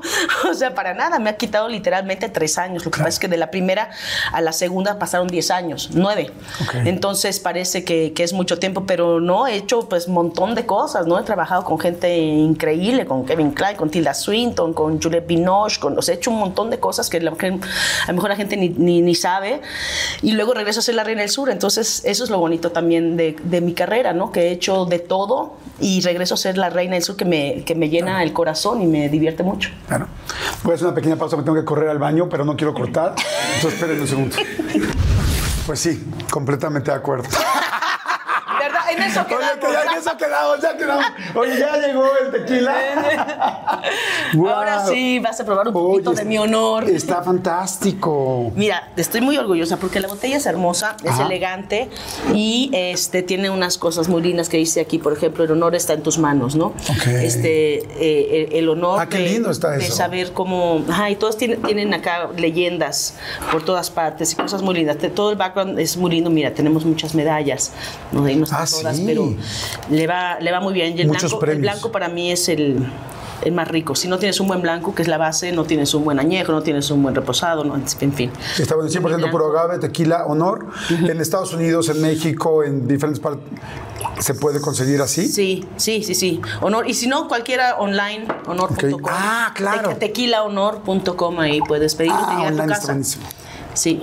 Oye, ¿qué tal? Oye, me pero- pasé, ¿no? Oye, no, no, no. Me pero. Me encanta cuando vas a la casa de los del castillo, o sea, de mis padres, así te dan los, los caballitos, son, son percherones, Sí. son caballones. Este sí es doble. O sea, la gente cree que es como cuádruple, pero no es doble. ¿eh? Sí. Y es muy suavecito además el mío. Mm, está muy bueno. Yo soy muy tequilero, ¿eh? Está suave y bueno. Bueno, ahora sí. Qué rico. Oye, bueno, estamos hablando de La Reina del Sur, que es- ha sido una locura. Como dices tú, muchísimos proyectos en medio, muchas películas en medio, este, internacionales. Este, luego, Ingobernable en esta situación tan complicada de que cómo se filmó. Uf. Pero empiezo a ver Sí. todo este asunto de eh, este temas, temas fuertes, temas que tienen que ver con o con el gobierno, o con la corrupción, o con evidentemente el crimen organizado. El asunto de, de lo del Chapo fue algo impactante, ¿no? Primero empezó todo a partir del tuit, ¿no? Sí. Tú subiste un, un tuit. Sí, como tres años antes de que pasara absolutamente nada, subí un tweet. Pues de esos momentos que uno tiene de lucidez, eh, eh, para mí fue de lucidez, para muchos fue todo lo contrario, pero pues, son de esas partes que uno extraña de México, ¿no? Que, y, que, y que añoras de México, y entonces hablas de cosas que, pues, que no se hablan en México, ¿no? Y que son como tabús, como es la religión, como es pues bueno, la política, no esto mm, eh, que hemos echado a perder un país hermoso, lleno de, de cultura, lleno de historia, lleno de cosas hermosas, ¿no? De, eh, por lo- nuestros gobernantes, ¿no? Finalmente. Así que este, se me ocurrió decir en las cosas que, que- que- que creo, es, es como era como un manifiesto en las cosas en las que creo y en las que no creo, ¿no? Y creo en el amor, no creo en el matrimonio. Y ya por experiencia, ¿no? Claro, ya después de un rato, claro. este creo sabes o sea Sí, creo, uno va en la vida. creo en Dios no creo en la religión o sea ese tipo de cosas y al final dije creo más en alguien como Chapo Guzmán que en nuestros gobernantes que que son igual de criminales, nada más que con corbata. O sea, una- algo así, no me acuerdo, no, no me acuerdo exactamente lo que hice, pero ahí está.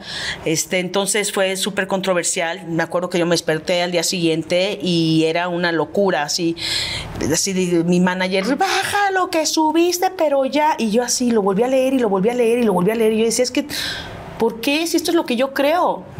Nadie le estoy preguntando si le gusta o no. Es lo que yo creo. Yo tengo todo el derecho de decir lo que se me pegue la gana. Son mis creencias propias. ¿Por qué no? Entonces, este, y no lo, no lo quise bajar. Dije, se me hace peor que lo baje. Claro. O sea, no, qué cobarde. Sí, es como ya, lo, hizo- ya lo vio todo el mundo, ya lo vio todo el mundo y con una además, pantalla. Y ya. además yo cada vez que lo leía me sentía bien. O sea, pues eso es lo que yo creo. Sí, congruente con Nadie, lo que- no estoy pidiendo la autorización de nadie, ni, ni que le guste a nadie, ni estoy buscando likes. En ese momento creo que ni likes había. Bueno, sí, no, era Twitter. En fin, pero este, me negué a hacerlo y se, se volvió todo un rollo, ¿no? Una, un, tema de, de- de- de- en todos los programas de política y todo eso, mesas redondas hablando de mi caso y yo. O sea, eh, ¿por qué le dan tanta importancia a una tontería? Y me, y me destrozaron, me destrozaron, me destruyeron ahí como que ya me sentía yo escritora, que me sentía política, que me sentía y yo, pues bueno, no entendieron nada y pues bueno, a lo mejor yo no lo hice también, no puede ser todos están mal y yo estoy bien, simplemente era algo muy personal. Y después de años me, me contactaron, ¿no? Eh, ¿Nunca pensaste en medio de esto que te podía contactar la gente del Chapo? Cero, pero ni por aquí me pasó, o sea, en lo más mínimo. Yo hubiera hablado de él como, o sea, quería com- Sí. Un comparativo. Ajá. ¿Me entiendes? En lo más mínimo. Este, ¿Cómo fue el primer Nunca contacto? me imaginé que tuviera Twitter. o, sea, o que sí me entera, o sea, no, no lo pensé ni por aquí me pasó. ¿Cómo fue el primer contacto? Fue por medio de mi mamá, fíjate. Hablaron a la ANDA Ok. Y para decir que querían me querían para una película internacional. Entonces mi mamá me habló, yo me acuerdo que yo estaba haciendo Dueños del Paraíso, una serie en Miami y este trabajando todos los días excepto los domingos, entonces este me dice mi mamá, "Oye, que te están buscando para un- algo grande, no sé qué." Y yo, "Ay, sí, ajá, ok, mami, sí, pues dales mi email." Y total que después de un tiempo me ponen y yo eh, no eh, mándenme el guion, no ahorita no tengo tiempo Te decían una película sobre. Queremos hacer, no, no, no, queríamos, queremos hacer una película, no mencionaron absolutamente nada, queremos una película grande, internacional, de Hollywood, una cosa así, pero queremos este, eh, verla, señorita, para poder hablar en persona lo que queremos. Y yo, mándenme el guion, o sea, no tengo tiempo, estoy trabajando todos los días, no termino hasta no sé cuántos meses después, este, y no tengo tiempo, gracias. Y después pasaban como, no sé, dos, tres semanas y me volvieron a escribir. Digo que han de haber dicho, esta no nos va a hacer caso, no nos va a dar bola alguna hasta que no digamos quiénes somos. Y entonces ya me dijeron, somos los abogados de, del señor Guzmán. Y yo ahí, pues obviamente, como buena pues actriz, ¿no? Que estás buscando también una buena historia, eh, que hable también de tu país, algo que llame la atención en Hollywood, algo que de que alguien quiera hablar, pues por supuesto que me interesó. Y dije inmediatamente que sí, pero él estaba en la cárcel. Él estaba todavía en, no sé en qué cárcel estaba, en- ahí en, eh, aquí en, en- en México, pues. For the next 15 seconds, picture yourself in a small town. Historic buildings with galleries, restaurants, micro distilleries. Forested ridgelines on the horizon. Wide alpine meadows. Evergreen forests threaded with trails. Friendly locals eager to guide you.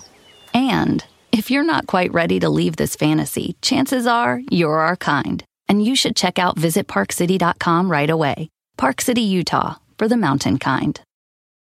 The most exciting part of a vacation stay at a home rental?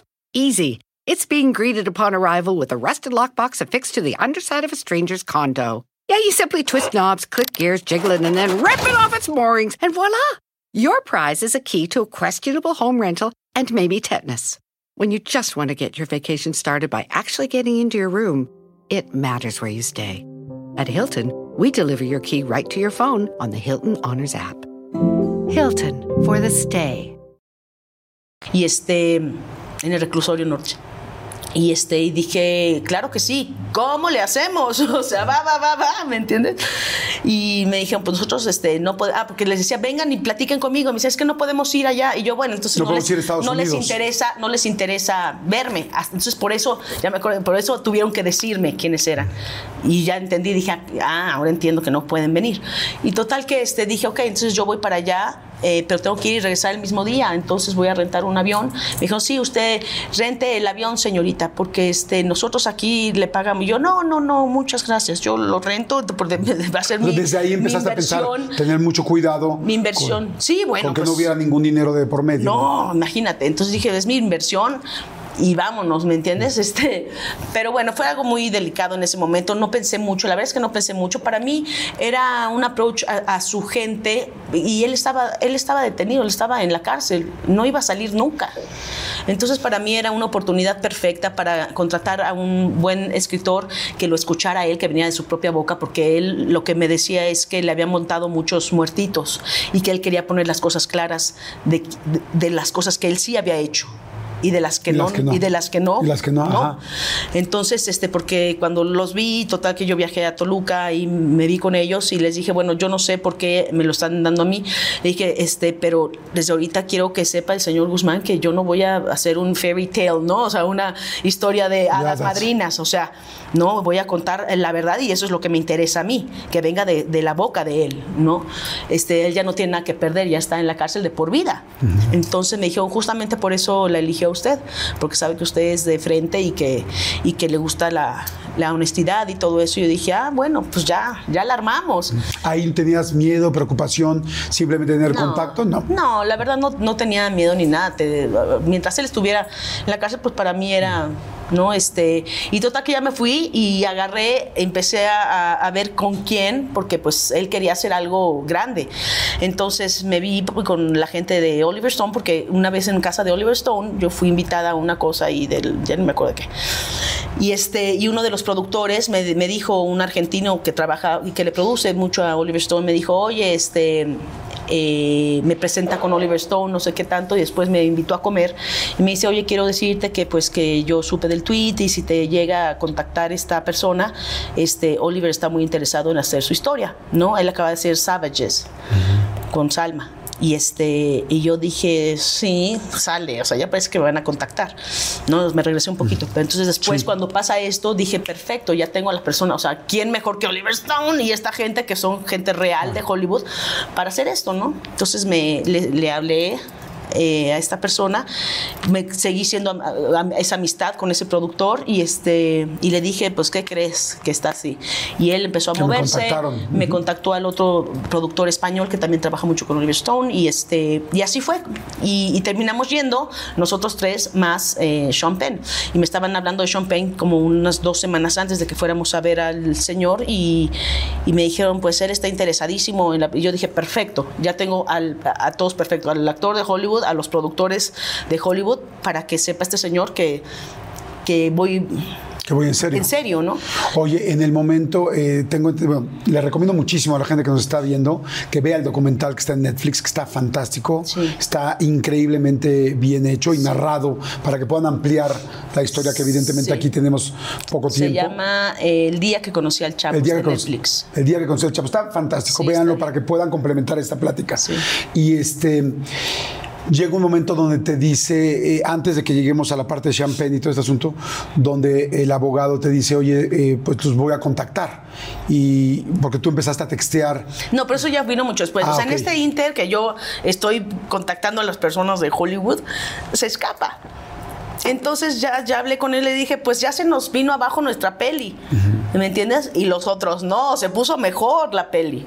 Y yo, pues sí, a ver si, pero pues ya no me va a contactar. Ya, ya, no, o sea, para mí lo, lo, interesante era que fuera de su boca.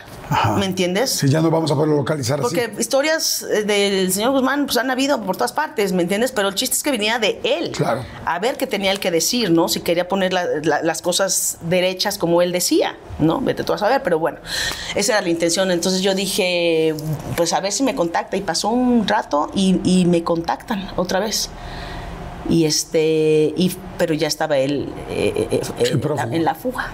Entonces ahí fue ya súper difícil y después volé yo a, Guadalajara la era cumpleaños de una amiga y les dije voy a ir a, Guadalajara por si quieren este, decirme algo o lo que sea para ver cómo seguimos el contacto para seguir haciendo esto.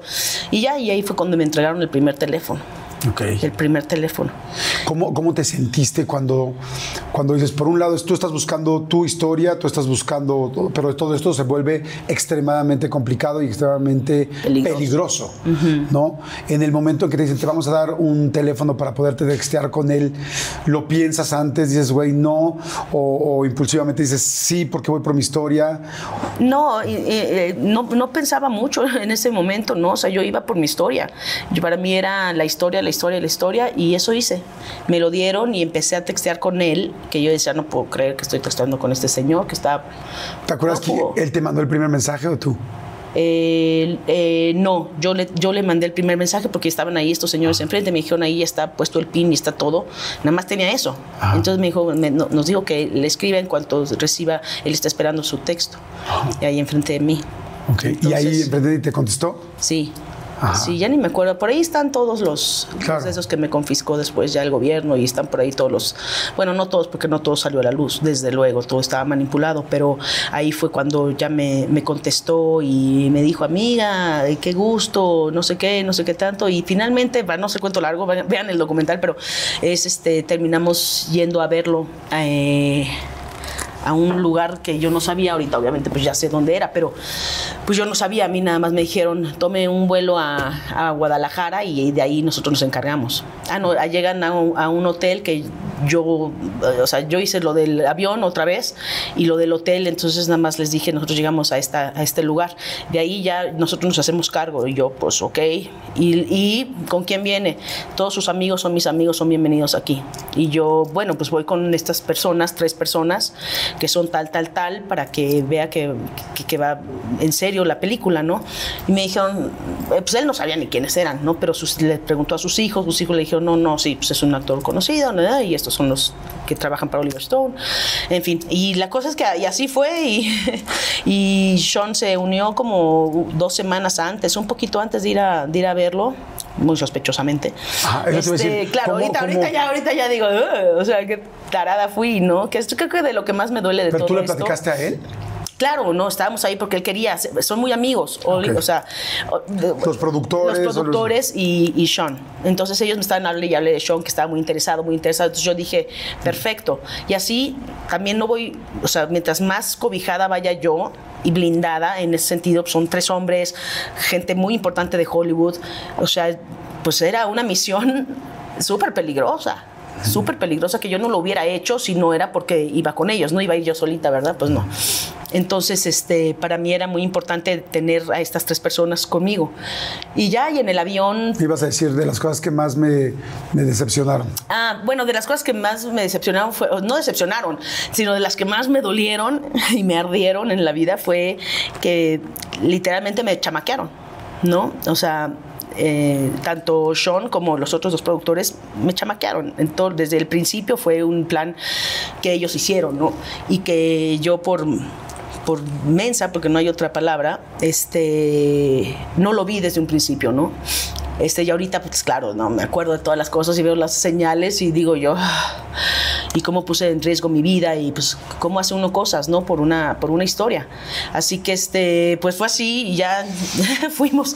Ahí vamos los tres en el avión privado este diciendo, pues vamos a hacer esto y de esto y le vamos a decir de la película esto otro, no sé qué tanto y de repente llegamos y ellos traían otro plan y resulta que cuando estamos enfrente de este señor y de todos sus, de, dos de sus hijos, está, estamos rodeados de they, they gente con metralletas, con AK-47, con rifles, con todo esto, que estaban lejanos. Yo me di cuenta después.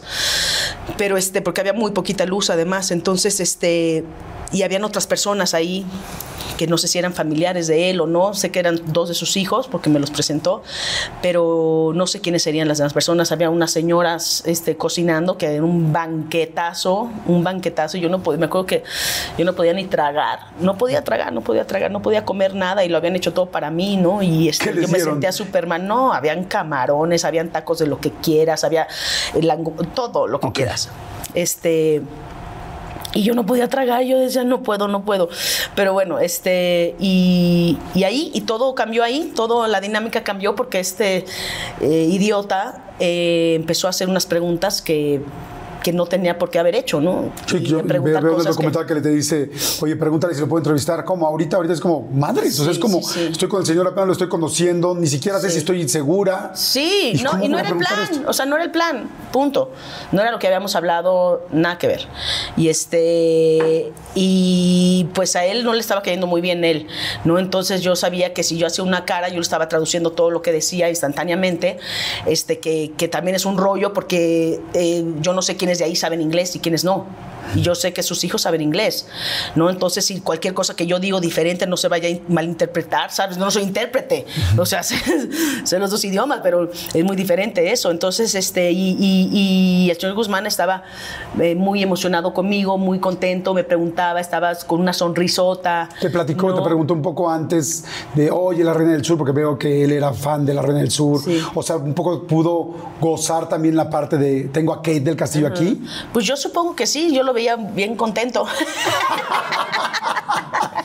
lo veía con una sonrisota, este, muy, muy, la verdad, hasta es muy caballeroso, muy, muy, muy atento, ¿me entiendes? Muy respetuoso, no dice una mala palabra, no toma, no, o sea, es, ¿Ah, no tomó? no, sí, sí tomó, probó mi tequila, le llevé mi tequila. Ah. Este, que todavía no estaba ni así, pero yo dije, ¿qué, qué le llevo? Le llevé, le llevé un par de libros también de poesía. Imagínate, yo no sé qué traían en la casa, pero lo- no sé, tal vez lo quería yo sensibilizar de alguna forma, no sé. Pero bueno, este, la cosa es que este, estando ahí, pues entonces yo no quería hacer una mala cara, yo con ojos de que quería matar a Sean y no quería acceder a cuenta a él, ¿me entiendes? Porque imagínate, cualquier cosa, lo que sea, yo no sé qué pudo haberle pasado ahí a este Claro. señor.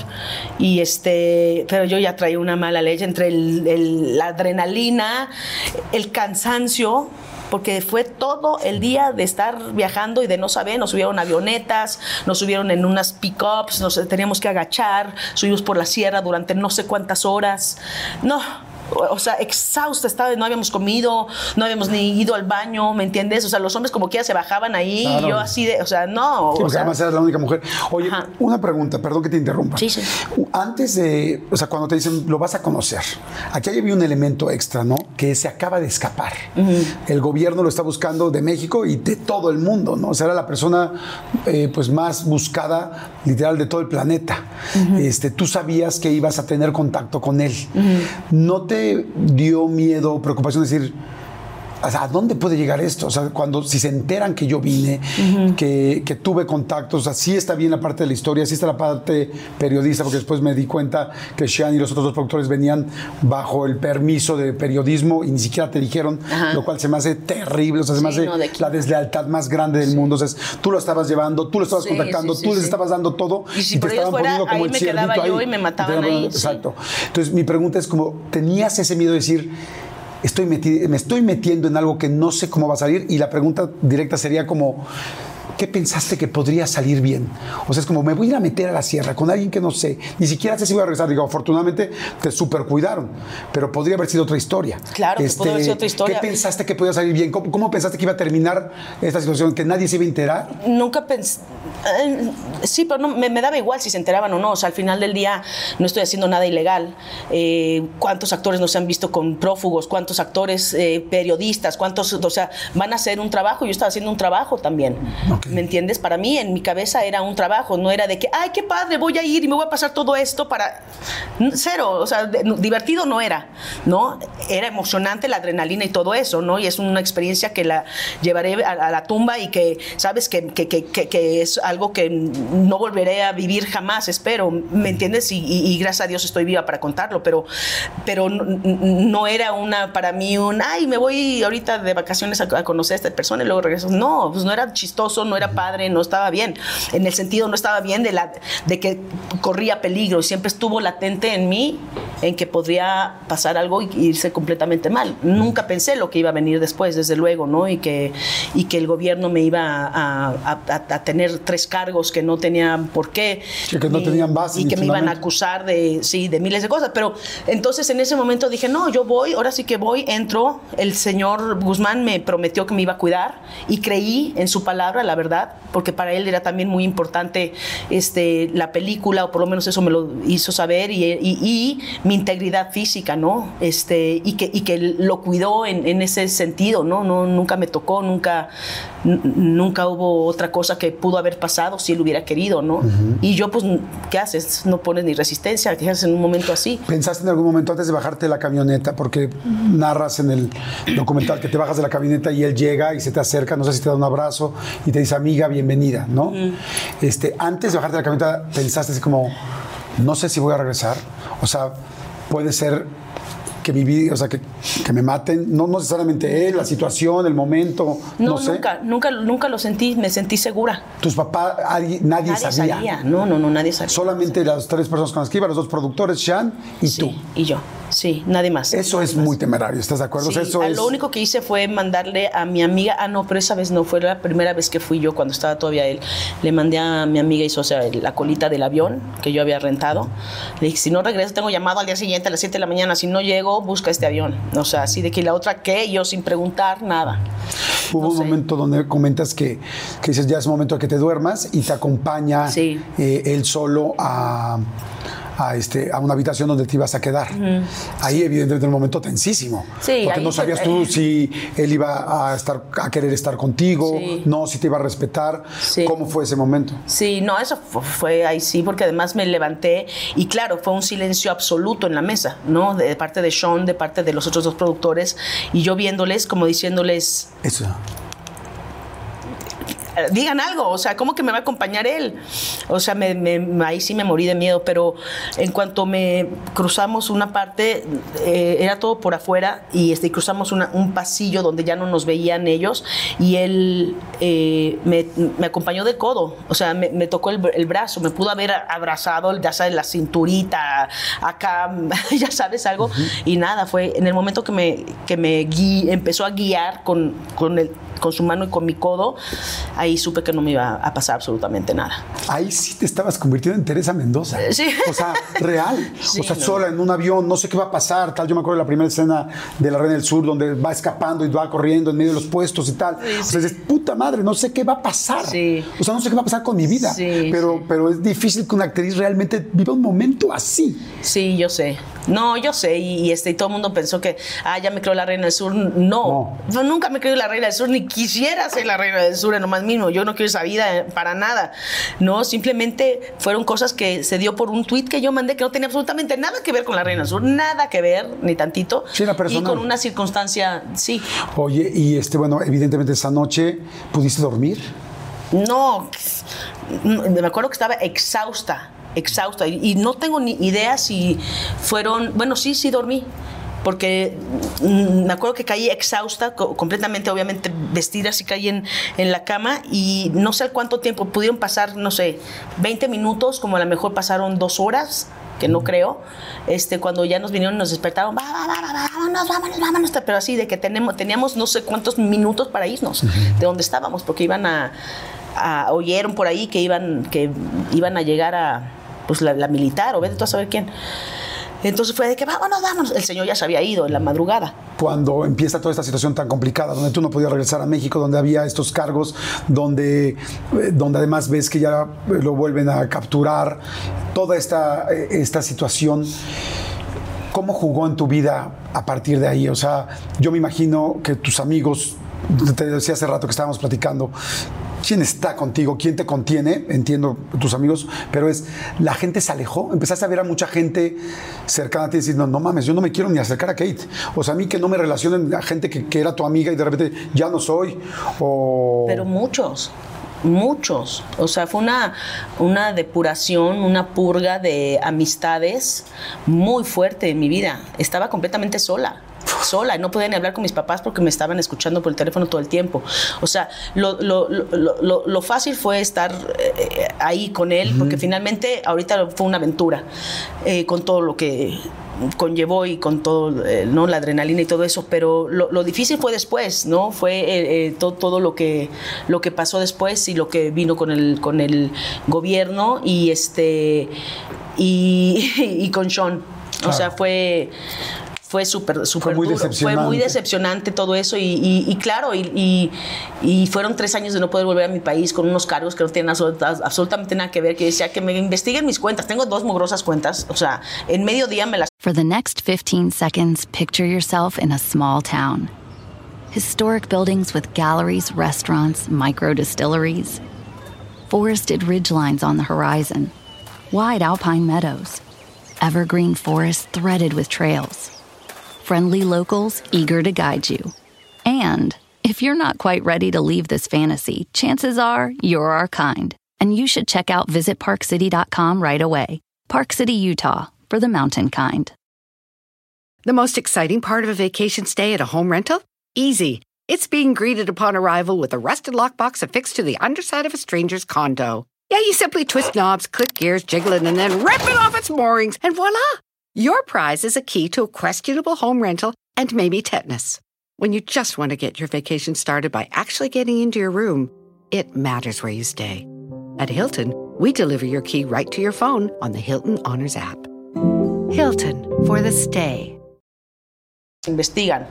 O sea, no, no, había, no había nada de dónde nada. O sea, ¿no? Y este. Y me dieron palo durante tres años. Entonces, sí. Y, y las amistades sí se fueron. Está muy duro porque fíjate, o sea, es por un lado la situación que estabas viviendo que no, no hay contexto. O sea, como que tú a cualquier situación puedes decir, güey, troné con tal persona, me engañó tal persona, no sé, lo que sea, y habrá una amiga, un amigo, un psicólogo, o este que te diga, ah, esto. ¿Qué chingados haces en una situación así? La persona la están metiendo en la cárcel, el gobierno me está atacando, no puedo regresar a mi país, el cuate del que me relacioné o me enamoré, Shan, no me contesta el teléfono, me mandó la chingada por un artículo. O sea, No, no, no, pero nunca me enamoré de Sean. ¿no, ¿no te enamoraste? Ay, no, no, no, no, no, no, eso fue sexualmente y punto. Ok. O sea, dos adultos que vivimos una, una circunstancia de adrenalina, nos gustamos, estábamos trabajando durante, después de que fuimos al Chapo, estuvimos trabajando en el famoso artículo estúpido este que sacó en el Rolling Stones y este, eh, y, y fue una circunstancia así, pero cero me enamoré de él. fue circunstancial y fue simplemente eh, meramente sexual. cuando veías a tus papás, por ejemplo, yo que sí veía las imágenes de tus papás que pues, pues, son dos personas mayores que no sabían qué hacer y por supuesto su principal era voy a cuidar a mi hija. O sea, nuestra hija, lo que sea, sí. No de repente volteaste y los viste en alguna imagen en la televisión y diciendo, ¿en qué chingados me metí o en qué los metí? Por supuesto, por supuesto, y de eso, o sea, me acuso, no me arrepiento, pero me acuso y, y- y les pido disculpas, pero ellos como reyes, ellos Sí, como se reyes. mantuvieron de verdad estoicos y, y- y nunca me dudaron, que eso es, eso es lo que a mí me dolió de mis amigos, que me dudaran. Porque puedes decirme, eres una estúpida, ¿cómo te atreves? Ya ni chingas, nos están auditando a todos, este que sí sucedió. Y yo, pues sí, perdón, pero no lo hice para molestarlos a ustedes, créanme, ¿no? Claro. Este fue el que me dudaran. Y me dudaron enfrente de las cámaras, me dudaron públicamente, me dudaban en, eh, en fiestas, porque yo me enteraba de todo. Entonces, eso fue lo que me dolió. O ven y pregúntame, ¿no? Si me conoces de hace tanto tiempo y me conoces de día a día. En, en cambio, gente que ni me conocía de día a día, como Lidia Cacho, volaron para estar ahí conmigo, ¿me entiendes? Entonces, son, son cosas que, claro, que duelen. Y que, y que es cuando más necesitas a tus amigos, ¿no? Cuando más necesitas agarrarte de alguien, porque todo mundo te da la vuelta, te, da la vuelta por miedo. Y entiendo también. No estoy diciendo que estuvieran ahí conmigo apapachándome o aplaudiéndome. No, en lo más mínimo. Yo soy, yo, yo soy consciente de lo que hice y, y asumo las consecuencias de, de mi parte. Ya de las partes que yo ya no se me salió de las manos y que no tuve yo la decisión, pues ahí sí, ni modo. Oye, cuando cambia la administración, eh, se acaba el sexenio y puedes venir a México, se ve que, ni- que ningún cargo, que, que ningún cargo era viable, que, que eras completamente inocente, este, porque creo que además fuiste muy inteligente de cuidar muchísimo, que no hubiera ningún contacto, o sea, ya, ya era mucho riesgo, pero como dices tú, un riesgo por una historia, por algo que querías hacer, lo cual tiene toda la validez, ¿no? Inclusive periodísticamente, muchos periodistas, como dices, se han eh, trasladado a buscar a una persona que está prófuga. Sí, sí. Y eso inclusive tiene una validez y es, y es parte del trabajo. Este, Pero cuando llegas a México, ¿cómo Pero te- porque son hombres. Yo como era mujer y él es un hombre, entonces lo tienen que hacer todo sexual, porque a la mujer siempre la sexualizan. No puede ser un trabajo periodístico, no puede ser un trabajo de una actriz para conseguir un personaje, como lo han hecho muchos hombres que sean, ¿no? Con gángsters y con todo esto para hacer películas. Cuando se trata de una mujer es cuando te atacan. Es cierto, fue muy machista todo Porque lo que fue pasó. muy totalmente machista. machista. ¿no? Sí. Y los cargos eran nada más para mí cuando los cuatro cometimos Claro, el mismo era- crimen, ¿no? Entonces, nada más contra la mujer. Y no nada más contra la mujer, sino sexualizarla y humillarla. Cuando llegas a México, después de tres años de no estar aquí, de no poder ver a tus papás, de no poder, bueno, no sé si ellos volaron para Mm. estar contigo, pero cuando llegas a México, ¿cómo fue la recepción? ¿Cómo fue? Porque eso no he oído nada. ¿Cómo fue cuando regresaste?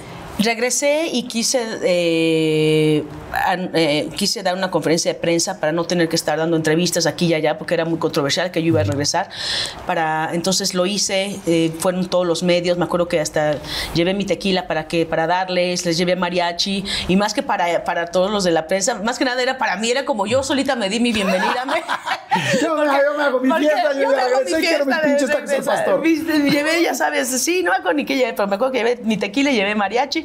Y, este, y yo me sentía muy contenta, ¿me entiendes? De regresar muy nerviosa. Y justo cuando entramos fue mi abogado por mí. ¿Al aeropuerto? Fue mi abogado por mí a Los Ángeles. Yo viajé con él. Y, este, y, yo, y yo, ¿por qué no me recogiste en México? Te, te hubieras evitado. Me dice, no, no, no, nada más por cualquier cosa. Y yo, ok.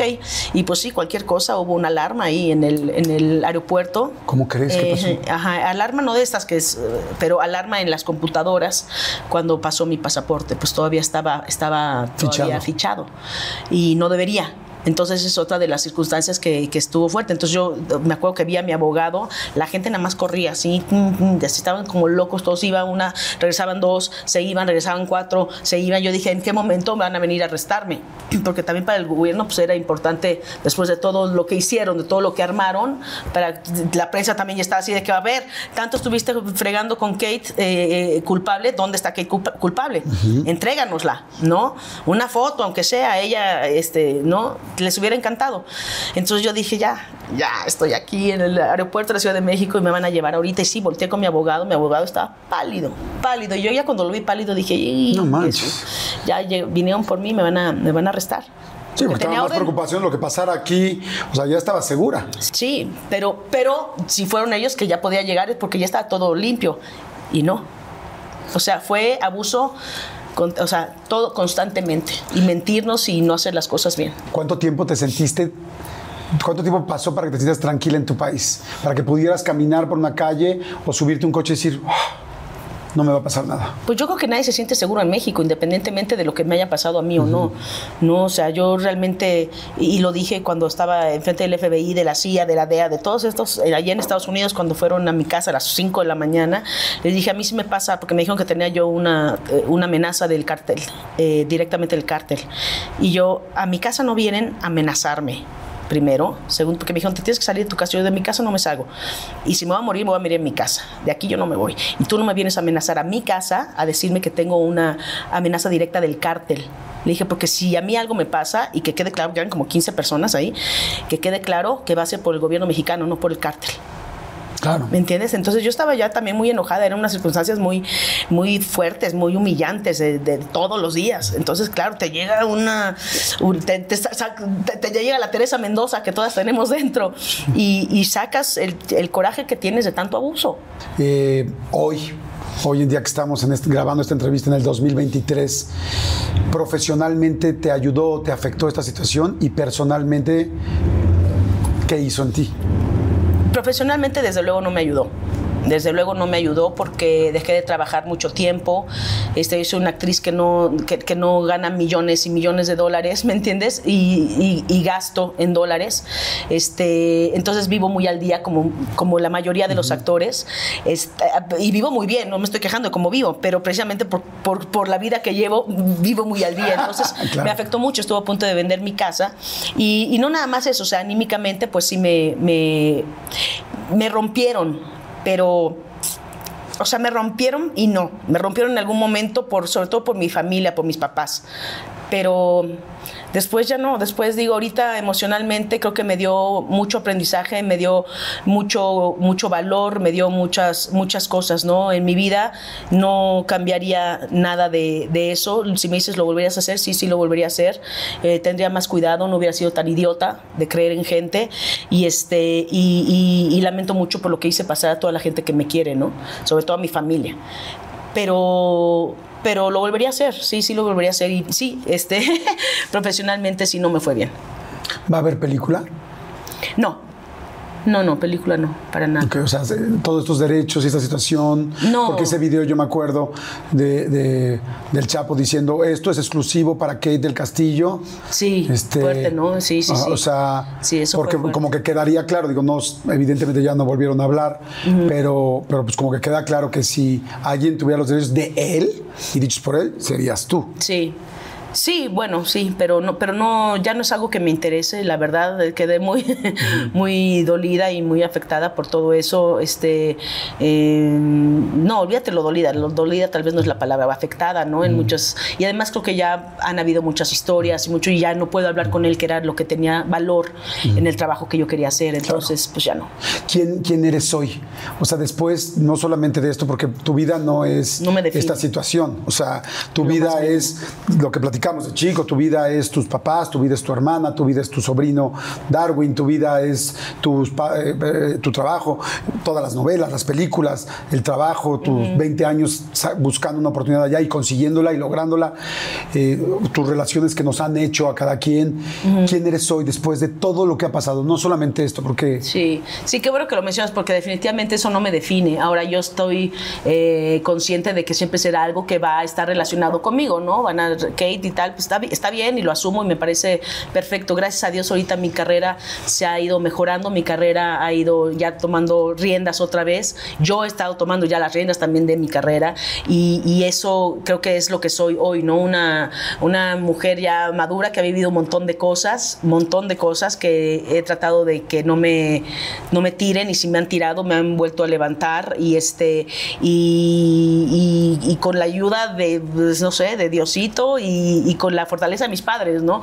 Pero también me siento muy, muy, eh, sabes, en una etapa muy padre de mi vida, que, que hago lo que quiero hacer que hago lo que quiero hacer y que, y que cada trancazo cada cagada que haga es mía y de nadie más. Porque antes la cagaba igual, pero por seguir a alguien más. Y ahora por lo menos, este, por lo menos estoy orgullosa de mis propias cagadas.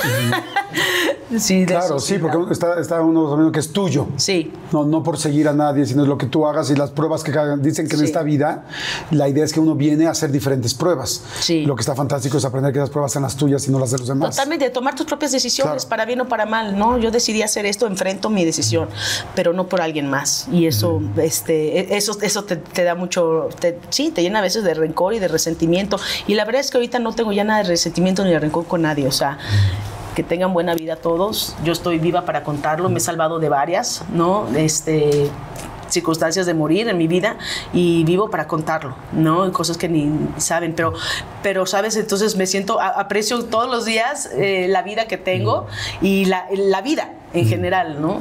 ¿Piensas a veces en esto o ya más bien quieres como que, ay, ya que pase esto, por favor? No, para mí ya pasó, para mí ya pasó, a mí ya, mira, de las partes padres que tenemos los mexicanos, como te dije al principio, es de que nos podemos burlar de esto. A lo mejor por ahí hago, algo con mi pero, compañía productora, eh, algo que ya que sea como una sátira de todo esto, que estaría divertidísimo poderte reír de todo, ¿no? Yo ya me río de todo, de hecho hice una, una obra de teatro que se llamaba Estoy Kate, que me escribió Las Reinas Chulas, burlándome completamente de toda esta situación, ¿no? Porque necesitaba el dinero entonces eh, monté esta obra de teatro y luego cayó la pandemia, pero bueno, este, por ahí anda, la filmé. Entonces, este, fue, fueron circunstancias para también que te regresan a una base, ¿no? De decir, este, tengo que, a ver cómo le hago para conseguir dinero, porque no he trabajado en tres años, ¿no? Y tengo que salir adelante. Entonces, son, te vas reinventando otra vez, ¿no? Y te vas diciendo, no, no la tienes comprada para toda la vida, ¿no? No sabemos qué va a pasar. Hace rato dijiste que, que estabas en el mejor momento, o sea, que no regresarías en ningún momento que te gusta mucho este Y yo, empezándote a conocer, digo, claro, o sea, el aprendizaje que tiene, el profesionalismo que tiene, o sea, no es una casualidad todas las cosas que has hecho en televisión y las cosas que has hecho en cine internacional. O sea, eres una mujer extremadamente talentosa. en los primeros días que hiciste Broadway, ganaste los premios de Broadway, la primera mujer en ganar tres premios seguidos. O sea, es una mujer muy talentosa. Al mismo... No los gané, pero me estuve nominada. Ah, pero estuviste nominada. Pero, pero qué bueno que mencionas eso, porque eso para mí, a mí me decían, ¿cómo? Que qué bárbaro, qué pantalones, ir a ver al Chapo Guzmán. No, pantalones, eso. para mí, eso ha sido lo más grande que he hecho en mi carrera.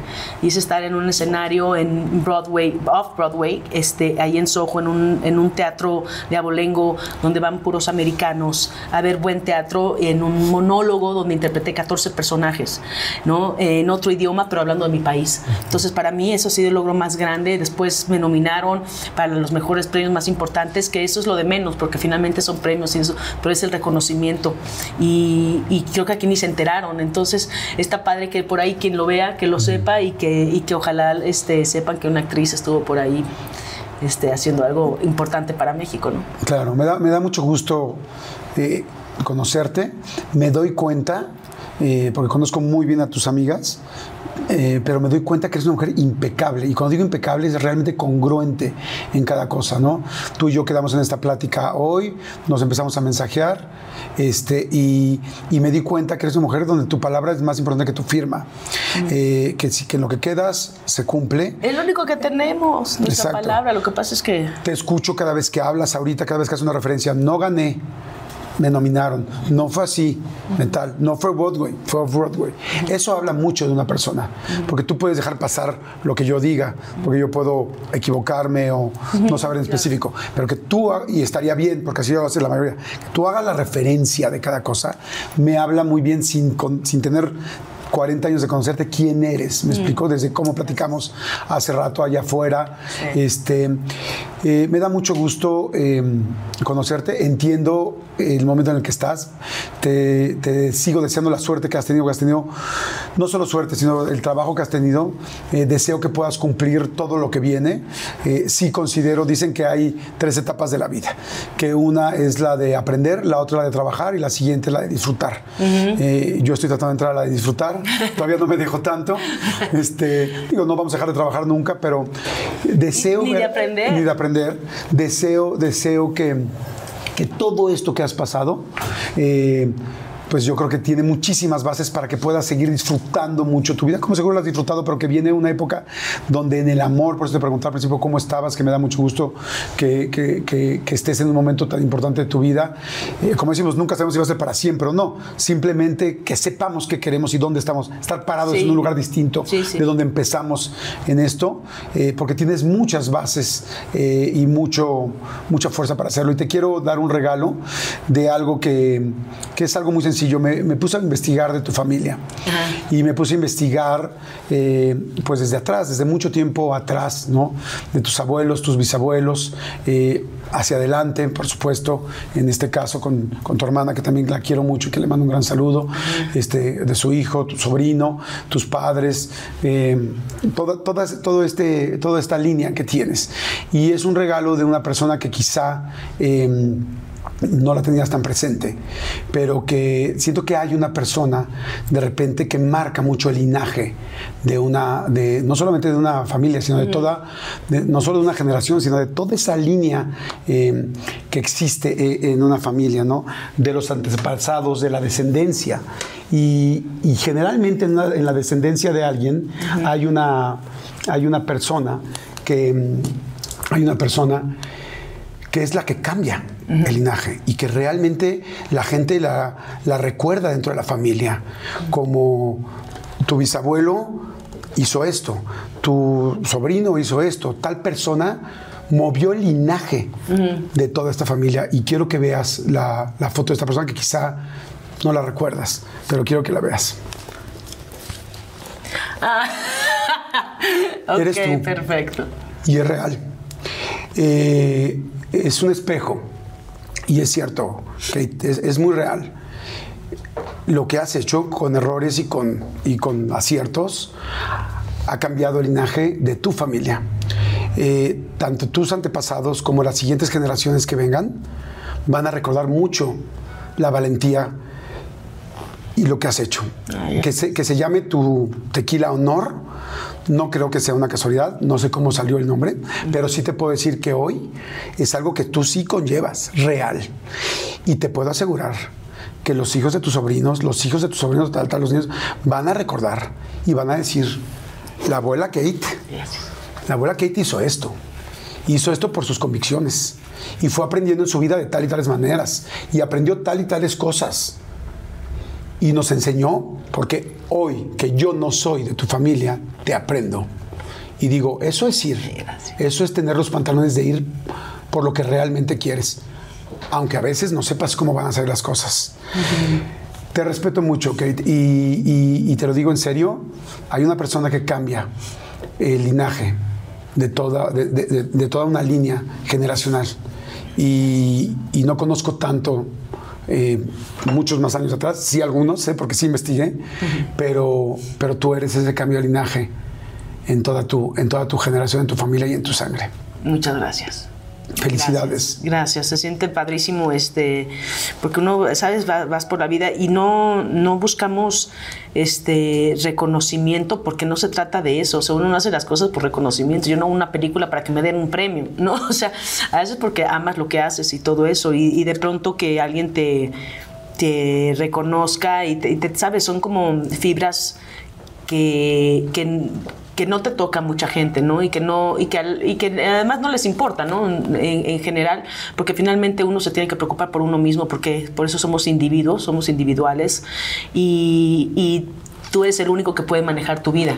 Entonces, este, se lo lleva uno a, la tumba a veces, muchas cosas. Entonces es padrísimo saber que a alguien le interesa un poquito lo que uno va haciendo por la vida, que a veces la regamos, a veces no, pero, pero sí creo que la congruencia tiene que ver mucho eh, para tu propia felicidad porque entonces este ya no caben las mentiras porque porque no existe, ¿no? Yo además de que tengo muy mala memoria, por eso no puedo mentir, pero este, ahí está la vida para demostrar lo que si, si ha sido congruente. Y eso no quiere decir que no cambies de opinión, yo he cambiado de opinión de la noche a la mañana y espero seguir cambiando de opinión porque es de sabios cambiar de opinión y la vida te va enseñando cosas, pero sí creo en los, en los valores, que cada quien tiene su moral, tú tienes una, yo tengo otra, pero sí los principios, los principios son muy importantes, ¿no? Y, y este y espero que así siga siendo. Ya no sé qué decirte. Muchas gracias por, por, esto. Me, me, conmovió mucho. Muchas gracias. Al contrario, que te agradezco muchísimo.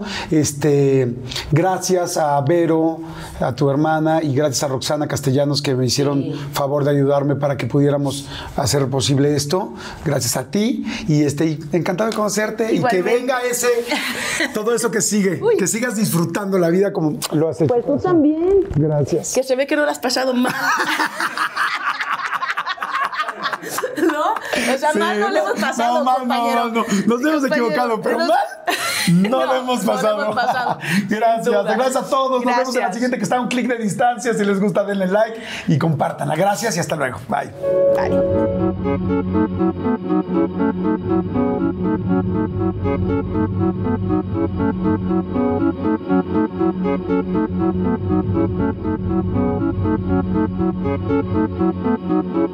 The most exciting part of a vacation stay at a home rental? Easy. It's being greeted upon arrival with a rusted lockbox affixed to the underside of a stranger's condo. Yeah, you simply twist knobs, click gears, jiggle it, and then rip it off its moorings, and voila! Your prize is a key to a questionable home rental and maybe tetanus. When you just want to get your vacation started by actually getting into your room, it matters where you stay. At Hilton, we deliver your key right to your phone on the Hilton Honors app. Hilton for the stay. Algunos les gusta hacer limpieza profunda cada sábado por la mañana. Yo prefiero hacer un poquito cada día y mantener las cosas frescas con Lysol. Las toallitas desinfectantes de Lysol hacen súper conveniente limpiar superficies como controles remotos, tabletas, celulares y más, eliminando el 99.9% de virus y bacterias. No solo limpies, limpia con Lysol.